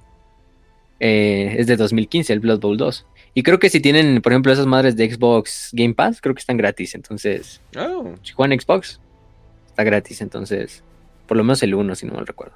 Ahorita luego lo checo va que va, va que va. en Steam. Entonces, también se vienen las, las, las de Steam. Ah, sí, cierto. Claro. De hecho, ya, ya, ya están empezando. ya, ya, todo diciembre ya, ya es. Ajá. Vamos al siguiente. Sebastián González dice: Considerando que Yagatai Khan está inspirado en, directamente en Genghis Khan y que Guillermo tiene referencias directas de Julio César, ¿qué otros personajes inspiran a los personajes de 40k? Y aprovechando, esta se la copio un a un tipo de Twitter, ¿qué militares o personajes históricos calzarían perfecto en algunas de las legiones fundacionales? Sobre todo los latinoamericanos, Porfirio Díaz, Guevara, Castro, Pinochet, Videla y otros más antiguos, Grau, cabrón. Prat, San, Bolívar, Zapata, Villa. Ok, quita todos los políticos porque ninguno de ellos va a poder dar. va a poder Sí, dar nada, más, nada, más nada más- nada más los militares y al Che y a Simón Bolívar, los, o sea, porque Simón Bolívar pues, era general, ¿no? Pero. A ver, vamos, vamos primero a responder esta. Y ya luego respondemos la de la otra de, de en qué están inspirados va, los va, va, primarcas. va. Ok, ¿quién empieza? Ah, pues A dale, ver, dale. No, dale, tú estás inspirado. Ujú. Ah, ok. Yo digo que José María Morelos, puños imperiales. Sí, Hijo de- completamente. Hijo de la chingada, fue una super defensa la que hizo. E- e- Era una bestia para la hasta Napoleón dijo, yo necesito a tres de esos cabrones y conquisto el mundo. Entonces, José María Morelos entra para puños imperiales. Eh, Que Creo que y Napoleón como que nunca la dijo, aunque no sé, pero como que para que los pretitos digan, ah, mira el Morelos, sí, sí. sí". Y Napo- Porque creo, o sea, como que no me acuerdan los tiempos, güey. Porque la guerra napoleónica es, bueno, más o menos. Sí, Napoleón- a lo mejor y Napoleón Who? ¿Quién? No, Mogelos. pero fuera de pedo, ese cabrón era un puto genio de la defensa. La neta, mis respetos para Morelos. Habrá sido bien religioso y quién sabe qué más mamás. El güey era un pinche, era un pinche comandante de defensa bien chingón, ¿no? Eh, de los mexicanos que conozco, Villa, seguramente para este, o Amos de la Noche o Cicatrices Blancas. Eh, cicatrices, ¿no? Yo no diría Mm. cicatrices. Sí. Pinche horda ahí. Sí, no mames. Este, No, y Villa era básicamente un niño bully gigante que, que te mataba porque sí. Eh, viva Villa, viva Villa. Eh, entonces, este. Además, eh, Villa ahí le hizo a un familiar de Bari algo bien basado, así que basadísimo. Eh, Francisco y Madero, sí, en los, en los ultra. Mira, si quieres, si quieres digo mientras en lo que piensas. Mira, yo, yo para no repetir los que dijiste, nada más, o sea, de, los, de la historia de Sudamérica, literalmente nada más conozco a, a Simón Bolívar y a, y a San Martín, el de Argentina, y Chile Sí, sí, y Perú, sí. creo. Pero bueno, los dos, o sea, los dos son parecidos, son pinches generales, o así, trascendentes, los cabrones líderes de sus luchas respectivas. No sé, yo los pondría. Vamos a ponerle uno en los Ultramarines, nada más por el pinche ganas de conquistar y luego de, de administrar. ¿Mm? Y este y no sé, los otros. Vamos a ponerlo, yo pondría los dos en los Ultramarines. Entran muy bien ahí. Son los únicos que conozco. Y también para mencionar algunos de los demás de nuestros suscriptores. Ah. Para que no se enojen, ¿no? Porque nada más mencionamos mexicanos. Pero es que. Que hay, esto es un bot. un, hay un hay un peruano que, que hizo a- o sea en los 90 estuvo bien pinche relevante por ser una mierda así que yo lo voy a poner en portadores de la palabra porque era bien mierda Abimael Guzmán ese si es comunista eh, va en portadores de la palabra porque apesta a rancio así que ahí lo dejo A menos que sea el Che Eh. Guevara. El Che Guevara lo podemos poner en. ¿Qué les gusta? Ah, el Che Guevara todavía era chido era, era basadito entonces mm, Al Che Guevara y al Fidel los vamos a poner en. Guardia, de, guardia, guardia del cuervo, ¿sabes? A Che Guevara, porque era todo guerrillas y todo ese pedo. Liberation, Deliverance. Ajá. Eh. Y era libera- libertador, qué sé. Guardia del cuervo. Esto está Pues ya, ¿no? divertido. Ujú. Ha cagado, ¿no? Benito A Juárez. ver, tú. No mames. ese. Erebus como A Zaragoza. Benito Juárez. A Porfirio. Díaz cuando, a Porfirio Díaz cuando yo todavía era militar y era chingona. Sí, sí, este, se chingó a los franceses en una. Entonces, este. ¿Para dónde pondríamos a Porfirio Díaz? Era de caballería el vato. Ponlo en Entonces, cicatriz blanca, ángeles sangrientos, ángeles oscuros. Ah, sí. no, no sé, no sé. ¿Sabes qué? Ultramarines porque luego se puso muy este mamón con administración. Ah, Entonces bueno, sí, Ultramarines. Es que si te ves, de, de hecho, la mayoría entraría en Ultramarine simplemente por ser militares y luego administradores, una vez que ya acabó la guerra que estaban luchando. O sea, la mayoría entraría ahí. Pero Sí, yo creo- Pero bueno, con la otra, con la otra pregunta, la de eh, qué personajes históricos están inspirados.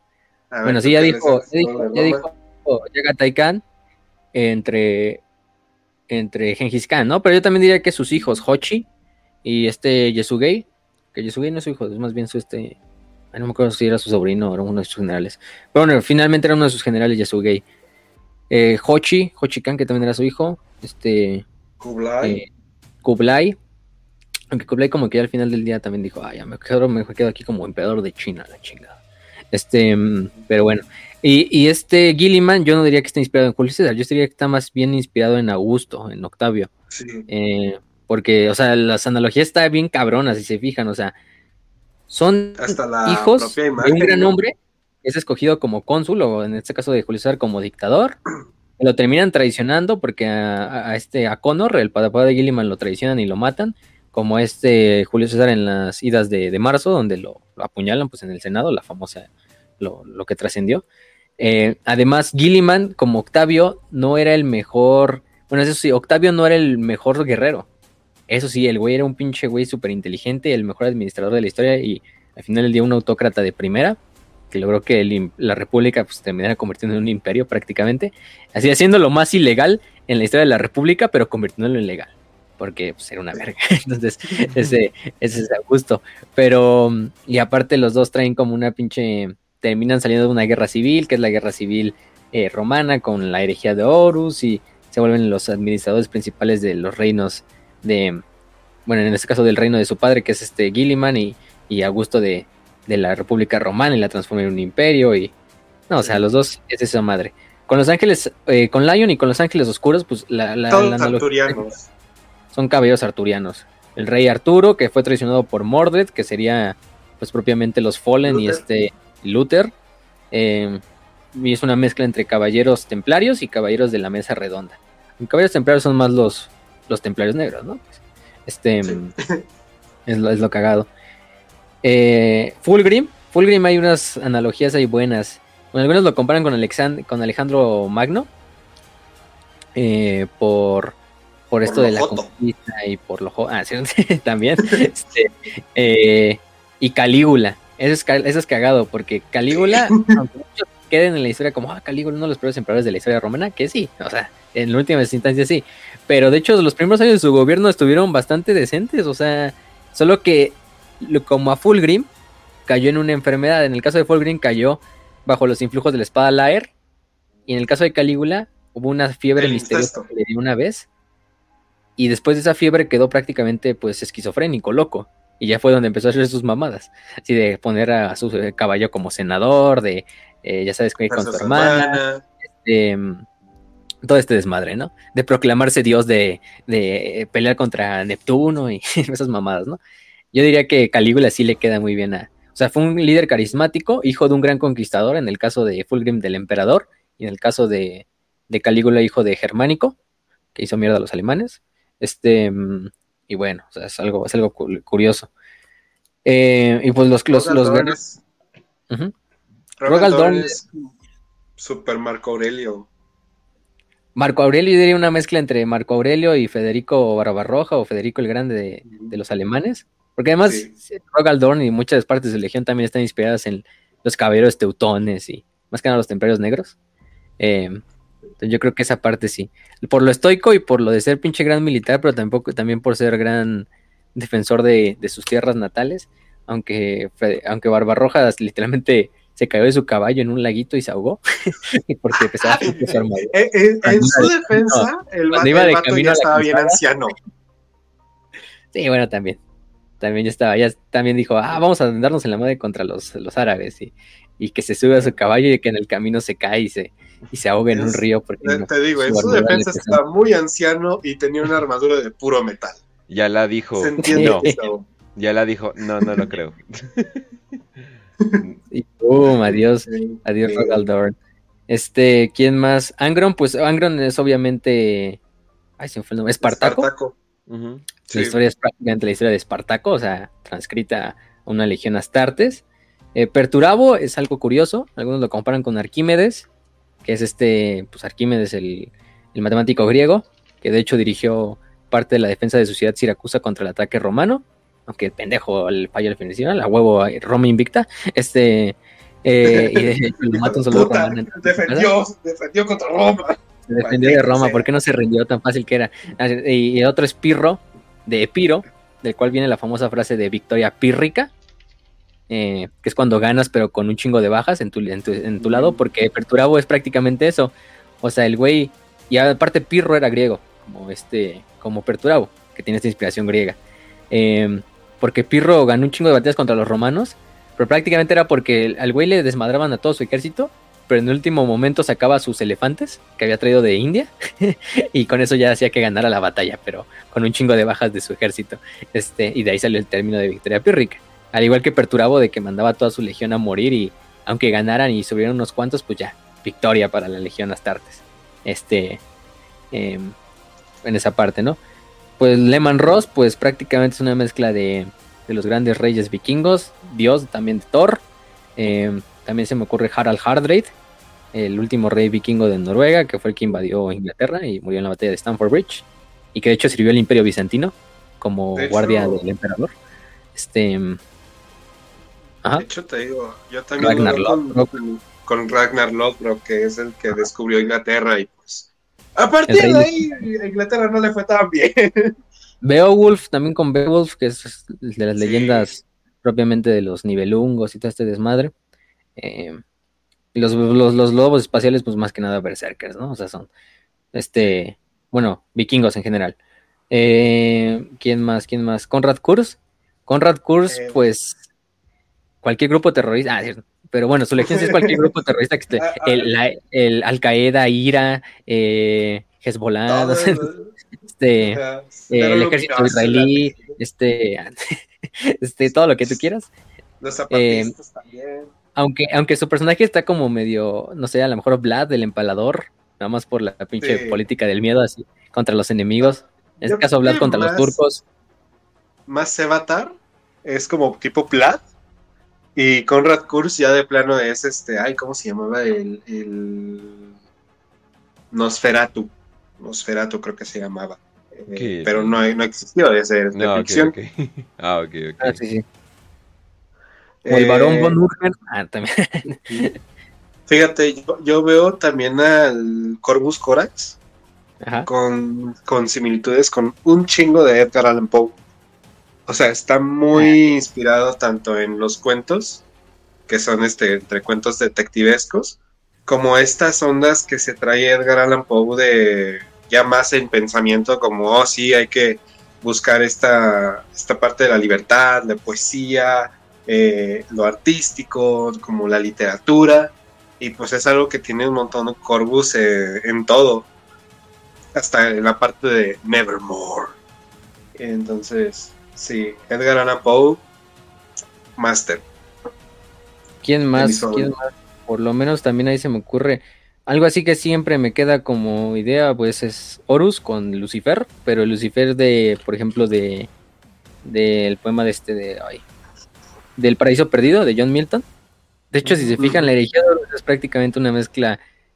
De hecho, si Warhammer quieren ver qué es Warhammer, pues Warhammer es una mezcla de Tolkien con Dune con el Paraíso Perdido. o sea, podemos decir que esos yo creo que son los tres que lo, generan.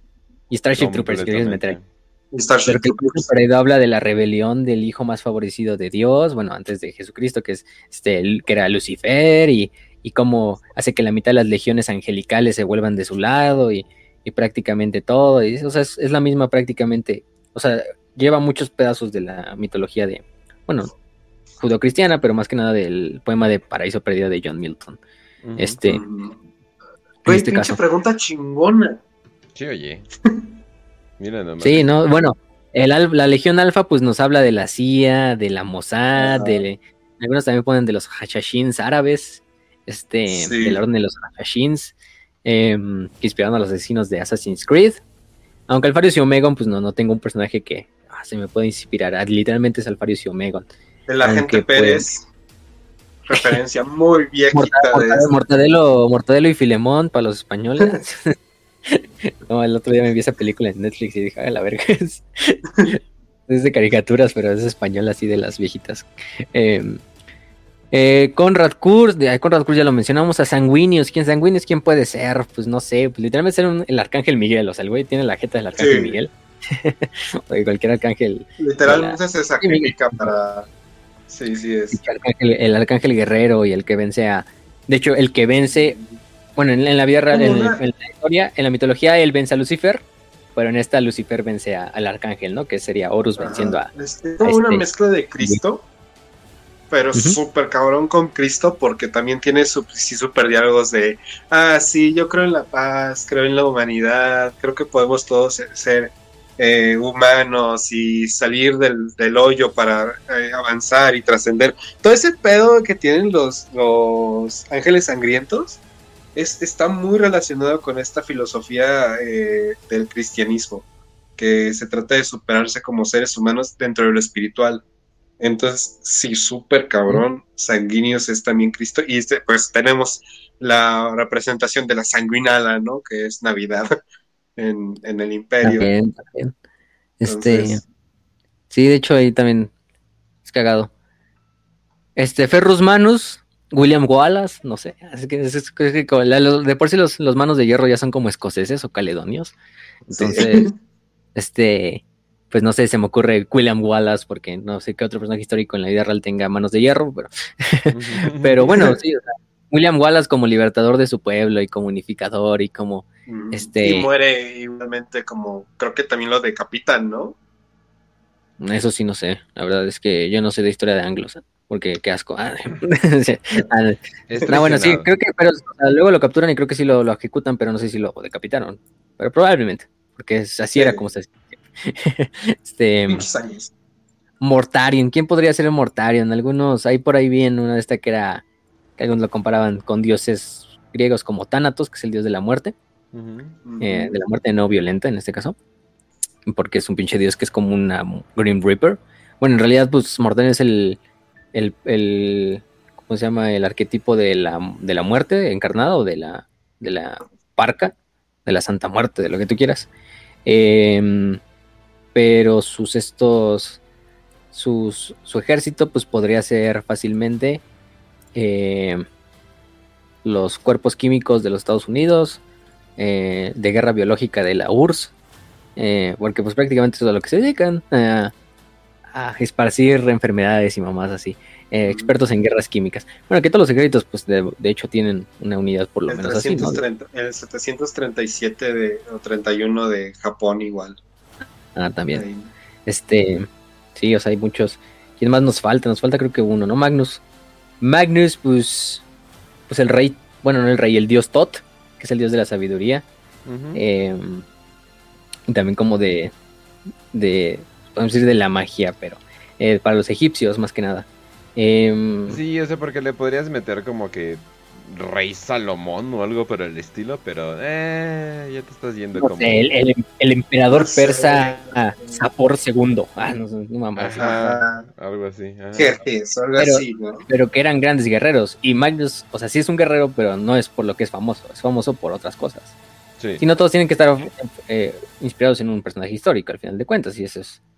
Los mil hijos sí están inspirados, obviamente, en, en Egipto Persas, y en Persia. Eh, Babilonia también un poco ahí. Pero más Mesopotamia, nada persas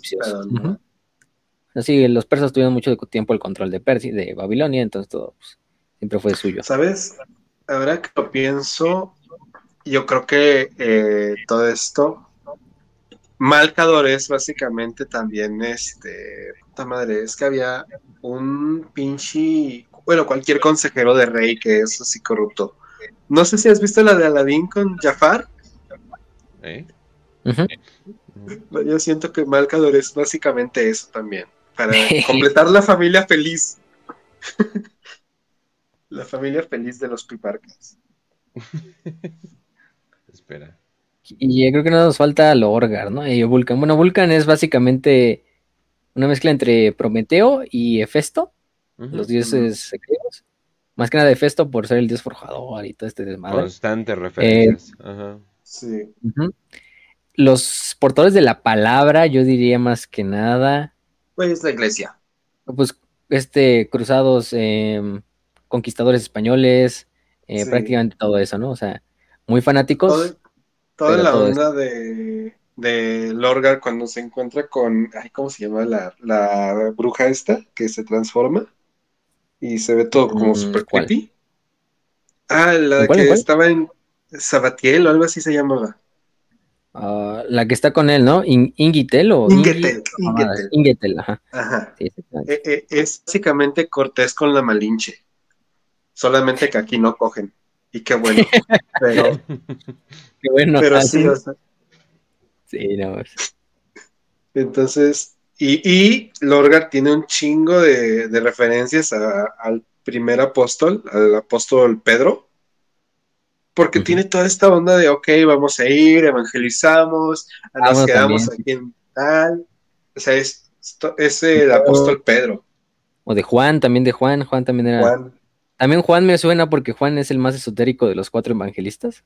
O sea, si han leído el evangelio de Juan, está bien pinche críptico esa madre. Este, estaba- de hecho, está, está basado en algunas mamás de arcanos y, y, o sea, está bastante interesante. Pero, y es como el más místico de los hijos de, de- o de los apóstoles de Jesús. Por eso dicen que era el hijo que más amaba a Jesús. Pero sí, yo creo que Pedro, y además de ser el primer papa, luego Pedro, aunque luego lo Mm. matan. Este, mm, y lo mismo del peregrinaje y de los primeros años de esta religión, en este caso, cristianismo o de la religión del culto al emperador. Pero sí. Otro dato ahí, Lionel Johnson, su nombre es de un poeta que literalmente se llama Lionel Johnson, nada más que eh, para, para el primario que le pusieron Lion, el Tipo como Johnson. Lionel Messi, ¿no? Sí. León el Messi. León el Messi, así va. pero, pero con Lionel Johnson, que es un poeta inglés que escribió su, su poema más famoso, es El Ángel Oscuro. Entonces, ah, ahí está, la idea también. Pero sí, sí, sí, su inspiración es de ahí. Yo creo que esas son todos, sí, son todos ya. Creo que los, les dimos todos al Ya, ya, llevamos como 40 minutos en esta pregunta, entonces. Está bien, Está, está está bien. bueno. Pinche Y además de Patreon. chingona. La verdad. Además, eh. no, no mucho tiempo de hablar luego de las referencias históricas. Y está padre, está padre. Pero sí, o sea, todos ya saben, Warhammer es un pinche universo que ha tomado prestado muchas cosas. Y todos los universos toman prestados de otras cosas, ¿no? o sea, todo es inspiración de una cosa, o sea, nada es como que sea totalmente original. Y no es por, y, no, y eso no es malo, o sea, literalmente toma mucha inspiración de momentos históricos. Y prefiero que de momentos históricos a, no sé, estar inspirado en Marvel o una mamada así. Entonces, Sí, mil veces. Mil veces. Y además, pues, la pinche, o sea, porque también es lo cagado, o sea, hay- no, no siempre hay que buscar héroes en la historia, en historias de ciencia ficción, de fantasía, de superhéroes, de lo que quiera. Simplemente váyanse a la historia, o sea, cuánto pinche güey así que su vida puedes hacerle una película y pinche epopeya épica y El emperador Aureliano merece un chingo de películas y series, me cae. ah, Restitutor Orbis, un chingón, un chingón. Mejor en vez de hacer películas de Spider-Man, hagan películas de Heraclio, de Aureliano, ah, sí, mamás así. Pero, o de cualquier otro, de Genghis México. Khan. Bueno, el tópico de Genghis Khan está buena, pero no habla tanto de, habla más como de la Hay infancia una, de, Genghis- hay una película muy buena de Gengis Khan, ¿eh? Ah, de su juventud. Sí, es la de, Sí. ay, no, no sé cómo se llama, pero es la donde habla, de, desde, empieza desde su infancia, ¿no? Donde, Sí, hasta sí, su, sí. juve- es y- como su juventud Lo, temprana. y- lo- lo gracioso es que el actor que hace de Gengis Khan es japonés. y todos los demás son mongoles. Agarraron al pinche japonés más mamado de todo el país, así para. Ah, ¿qué va a hacer la de Gengis Khan? y se ve bien épico, sí, no mames. Está muy chida la película. Eh, creo que está en YouTube. No sé si. Agarraron al japonés, al japonés menos olla. Ah, no, este, sí, se ve. Va a ser... Ah, es lo de Mongol, ¿no? Es lo de Mongol, ¿no? Sí, sí, sí, esa misma. se llama Mongol. Sí, está buena esa. Está la verdad está... De hecho, la nominaron un Oscar en todo el pedo. Ah, sí. Pero sí está buena, es de Gengis Khan. No sabía. Llegaron sí, sí, está, está, muy buena. Eh, bueno, es lo mismo. sí, pero es, eh, para ojos de alguien que no le importa eso es todos lo vemos igual al chile, o sea, no, ¿cómo dices? Pues nada más que me hablen y a la verga, no, no, no sé, güey, o sea, son iguales para mí. Hasta un turco y un mongol para mí son iguales. Una amiga veneca. Eres de los que comen perro, de los que comen pulpo vivo. Una amiga, una amiga veneca así de, no, nosotros no somos esos, son los chilenos. Y yo así, es lo mismo, chingada. Así como los, los americanos son lo mismo con nosotros. con los mexicanos, ¿no? son México chiquito. Pues. exactamente. México de la wea, eh, México eh, blanco. Bueno, iba a decir México, blanco Argentina, pero los videos de Gaspi me están haciendo dudar de eso. es como que, ah, México, que juega fútbol, México, que México de la nariz. México que come palomas. Completamente. Y México, y México desconocido, eh, el, el, cual es Guatemala. Pero bueno, entonces, perdón, gente de Guatemala. K-Jam se va a enojar. Oh, sí, cierto. Hables de. No, espera. De Nicaragua. No, valiendo ver. Pues, vamos, igual, estamos igual. Ah, no, esperen. Pero ya se enojó porque seguramente yo confundí con Nicaragua o algo así. 3%, 3 de nuestra audiencia es de Guatemala, valió verga. No sé. Ah, Ay, cabrón. No, no se eh, preocupen. Vamos a hacer una, vamos a hacer una gira en Guatemala. sí, para que no se enojen. Eh, oye, que siempre me entretiene esto, es así de menos del 1% Ecuador, Bolivia, Francia, Panamá, Costa Rica, Brasil, Israel, hay un tío viendo, ¿qué pedo? Eh, Alemania, Germania, bueno, debería hacerse de Germania, pero bueno, Alemania, Uruguay, Venezuela, Dominica, República, Romania, Finlandia, es como que, ok, por ahí hay un vato así de, no mames, no mames. Isla, Islas sí, oye. Sí, aparte, sí, o sea, pinches países que dices así de, eso es un país. Al que nos escucha de Israel, que nunca se vaya al, episodio que hicimos de los Skaven, por favor. Así. Ah. no, ese no, ese no. Ese, de hecho, ese está prohibido allá. Sí, no lo puedes abrir. La Mossad. La Mossad lo canceló. Pero sí, eh, la, la Mossad, eh, una de las frases que tiene es eh, del con la decepción, con el camino de la decepción lograremos la victoria. Y eso es como, eso, no lo leí en la novela de la Legión Alfa, es como que siento que por ahí lo leí, ¿no? O sea, es literalmente eso. Pero pues bueno, banda. Entonces ya saben que nos pueden encontrar más que nada. Volviendo a Warhammer. Sí, y más bien terminando el episodio. Ya saben que nos pueden encontrar en YouTube, en Spotify, en Anchor y todos sus podcasts que nos dan una bonita plataforma.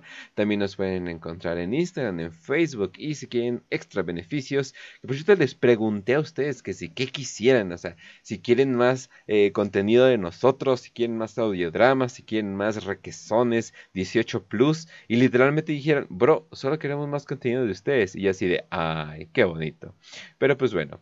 Por cierto, alguien que dice, un tipo cualquiera dice, sigo esperando mi película de Kublai Khan. En la serie de Marco Polo se trata de Kublai Khan.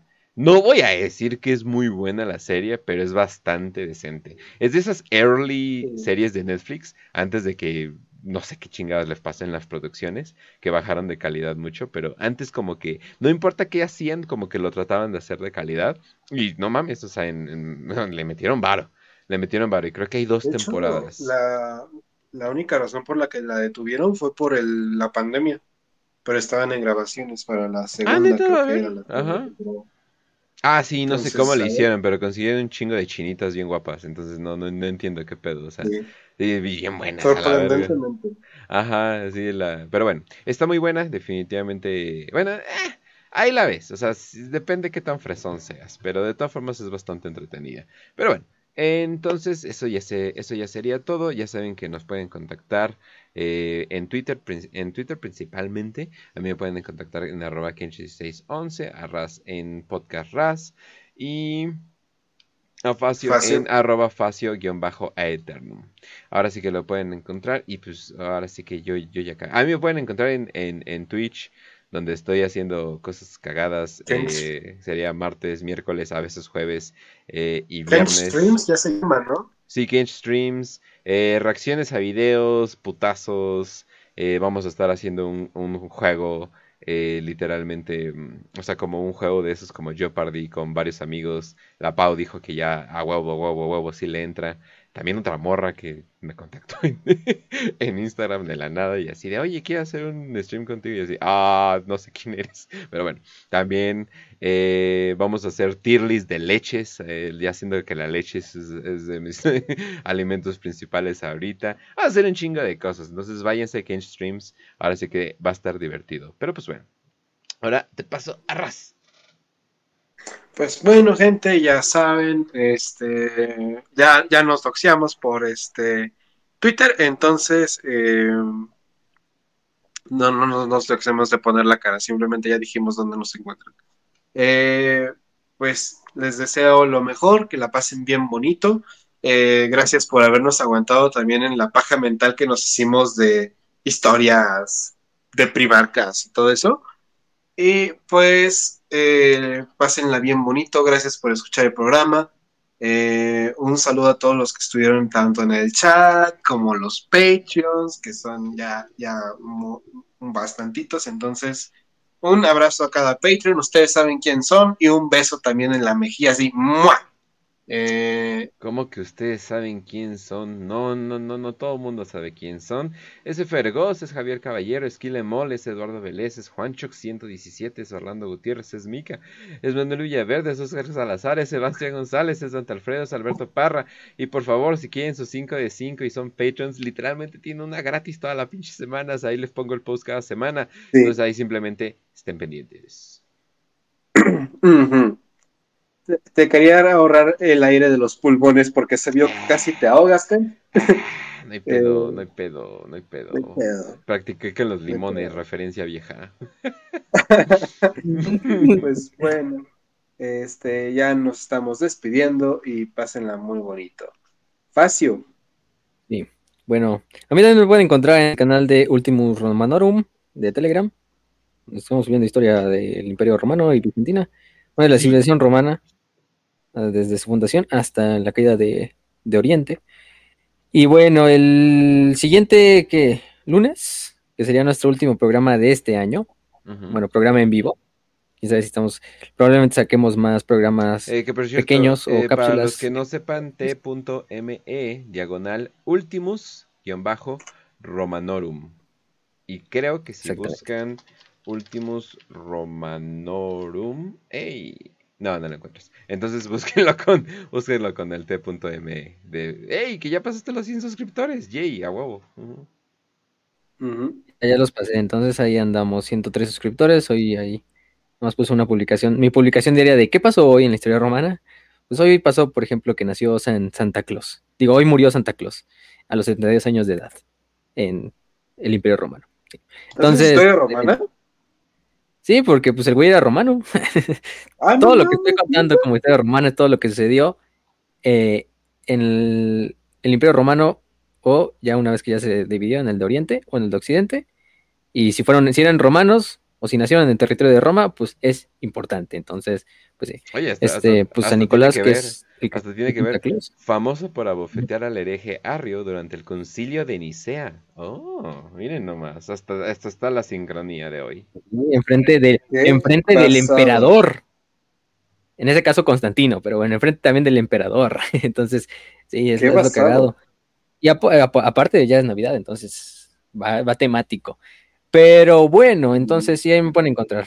Hoy voy a tratar de estar subiendo las cosas. Todavía subí una, cápsula de, la Guardia Varega, de vikingos defendiendo al emperador bizantino. Para los que no lo supieran, esa era su guardia, ella era hecha de puros vikingos. Híjole, banda, me están convenciendo de producir Historia para pretos, eh, chingada madre. No, dije no más programas, ah, quién sabe. A ver, vamos a ver, vamos a ver. Vamos a ver, cómo va el próximo año. Te digo, yo ya estoy checando historia de Grecia, de México y partes de Sudamérica, sobre todo Perú. Sí, güey, pero tienes una papa de, de computadora. Que por cierto, vamos a tratar de arreglar pronto el hecho de que Raz tiene una literal papa. O sea, no es broma. literalmente puso. Es una papa. Sí, literalmente puso un chip en una papa y no sabemos cómo funciona, pero, pero funciona. Oye, es porque creemos. Dorco y Morco me ayudaron. Exactamente. Entonces, banda, oigan, por cierto, eh, no les vamos a decir feliz eh, todavía hasta el siguiente episodio, donde pues, va a ser básicamente nuestro último episodio. Pero sea lo que celebren, es la Schnellalia, Sanguinalia, Saturnalia, Navidad, como la gente normal, hijos de la chingada. Hanukkah, como, como los Skaven. Dije como la gente normal. ¿El Black Friday? Ah. el chile se debe este... banda. Su, su mami, su, abuelita se va a poner triste si no arrollan al niño. Sí. Sí, no, lo tomen como, no lo tomen como la fiesta cristiana, simplemente tómenlo. Si no creen en pues, si no creen en el cristianismo, nada, pues simplemente tómenlo como para pasarla con su familia, con sus amigos, con, con quien quieran. Más que si no, no quieren darle culta a alguien, pero bueno, sí, o sea, ya nos, ya nos acercamos a esa parte y de hecho el episodio siguiente va a ser propiamente, vamos a tratar de hacerlo temático porque se viene Sanguinala. Entonces, aprovechando que se viene Sanguinala, vamos a hablar de los hijos de Sanguinius. Va a ser nuestro primer episodio dedicado a una legión Astartes. Y pues, porque es nuestro programa, elegimos a los ángeles sangrientos. Aprovechando que es, pues ya se viene Navidad, ¿no? Y es hora de orarle a Sanguinius, de hacerle su ofrendita y, y que traiga regalos. Entonces, pues ellos van a ser el último episodio del año. Eh, vamos a estar tratando de hacer los demás episodios o cápsulas pequeñas en lo que resta. Eh, y bueno, vamos a regresar. Pues yo creo que regresamos la primera, bueno, la... No, lo que sería la segunda semana de enero. Eh, después del, 20, ¿no? Para darnos un break vacacional. Y pero nada más sería eso. Entonces no, no crean que se va a acabar el programa ni nada, no, simplemente es el break de vacaciones. La otra vez pensaron eso, sí.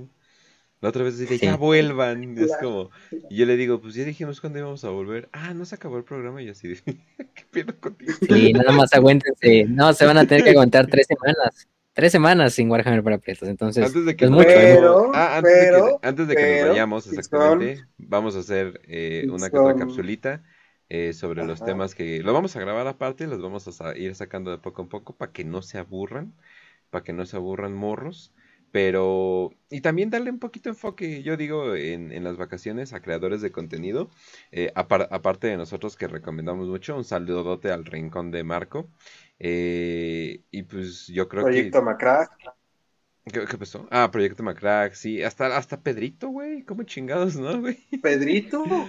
Eh, a ver, a Pedrito, sí. el escritor cesante, el inquisidor Murdoch, de reescribiente. El Inquisidor que literalmente no para. O sea, ¿qué con ese güey? Sí, se sacan unos pinches TikToks bien vergas así de. Ah, explicando los tiránidos. Y toda la gente en los comentarios, oh, esto les copiaron StarCraft. Pero bueno, la gente, la gente no sabe. Inquisidor no tiene la culpa de que la gente vea su TikTok sin saber. Bueno, pero por eso vaya. Era de esperarse que le iba a comentar gente así. No voy a decir más. Sí, sí, sí. Si solo supiera, ¿no? Si Solo supieran. En TikTok te enfrentas a varias cosas. y estaría bueno un, un what if si eh, Game Workshop no hubiera sido pendejo y le hubiera dado los derechos. Es como que hubiera estado interesante ahí, como que más exposición a, a Warhammer desde temprano. O sea, porque yo fui súper fan de StarCraft. Entonces así de, wow, imagínate si me hubiera metido en el mundo de StarCraft desde temprano. Entonces hubiera estado chido, hubiera estado chido. Pero bueno, ahora sí, no más eh, pajas mentales, ya demasiada paja mental para, para este programa. Eh, entonces, vamos a terminar este programa. Facio. Bueno, vayan a leer la trilogía de, la, de Ariman, la vamos a estar subiendo una vez que acabemos el programa, yo creo, en la biblioteca de, de WPP. pueden encontrar, ya saben, en YouTube, en Facebook, en Evox, en Spotify. También si ven que les estuvieron dando su último, como lo que escucharon en Spotify el último año, si escucharon Warhammer para Preto, les salió ahí, Ahí nos pueden mandar y luego los mencionamos. Vamos, creo que ahí poner luego ahí una publicación de, de gracias a todos los que nos escucharon en Spotify. Eh, también nos pueden encontrar en Anchor eh, y en todos otros eh, tipos de, de podcast como Breaker y esas madres. Em, pero bueno, la siguiente semana entonces nos vemos con el episodio de Los Ángeles Sangrientos. nos despedimos en esta ocasión. Les deseamos salud y victoria y que el arquitecto del destino los acompañe.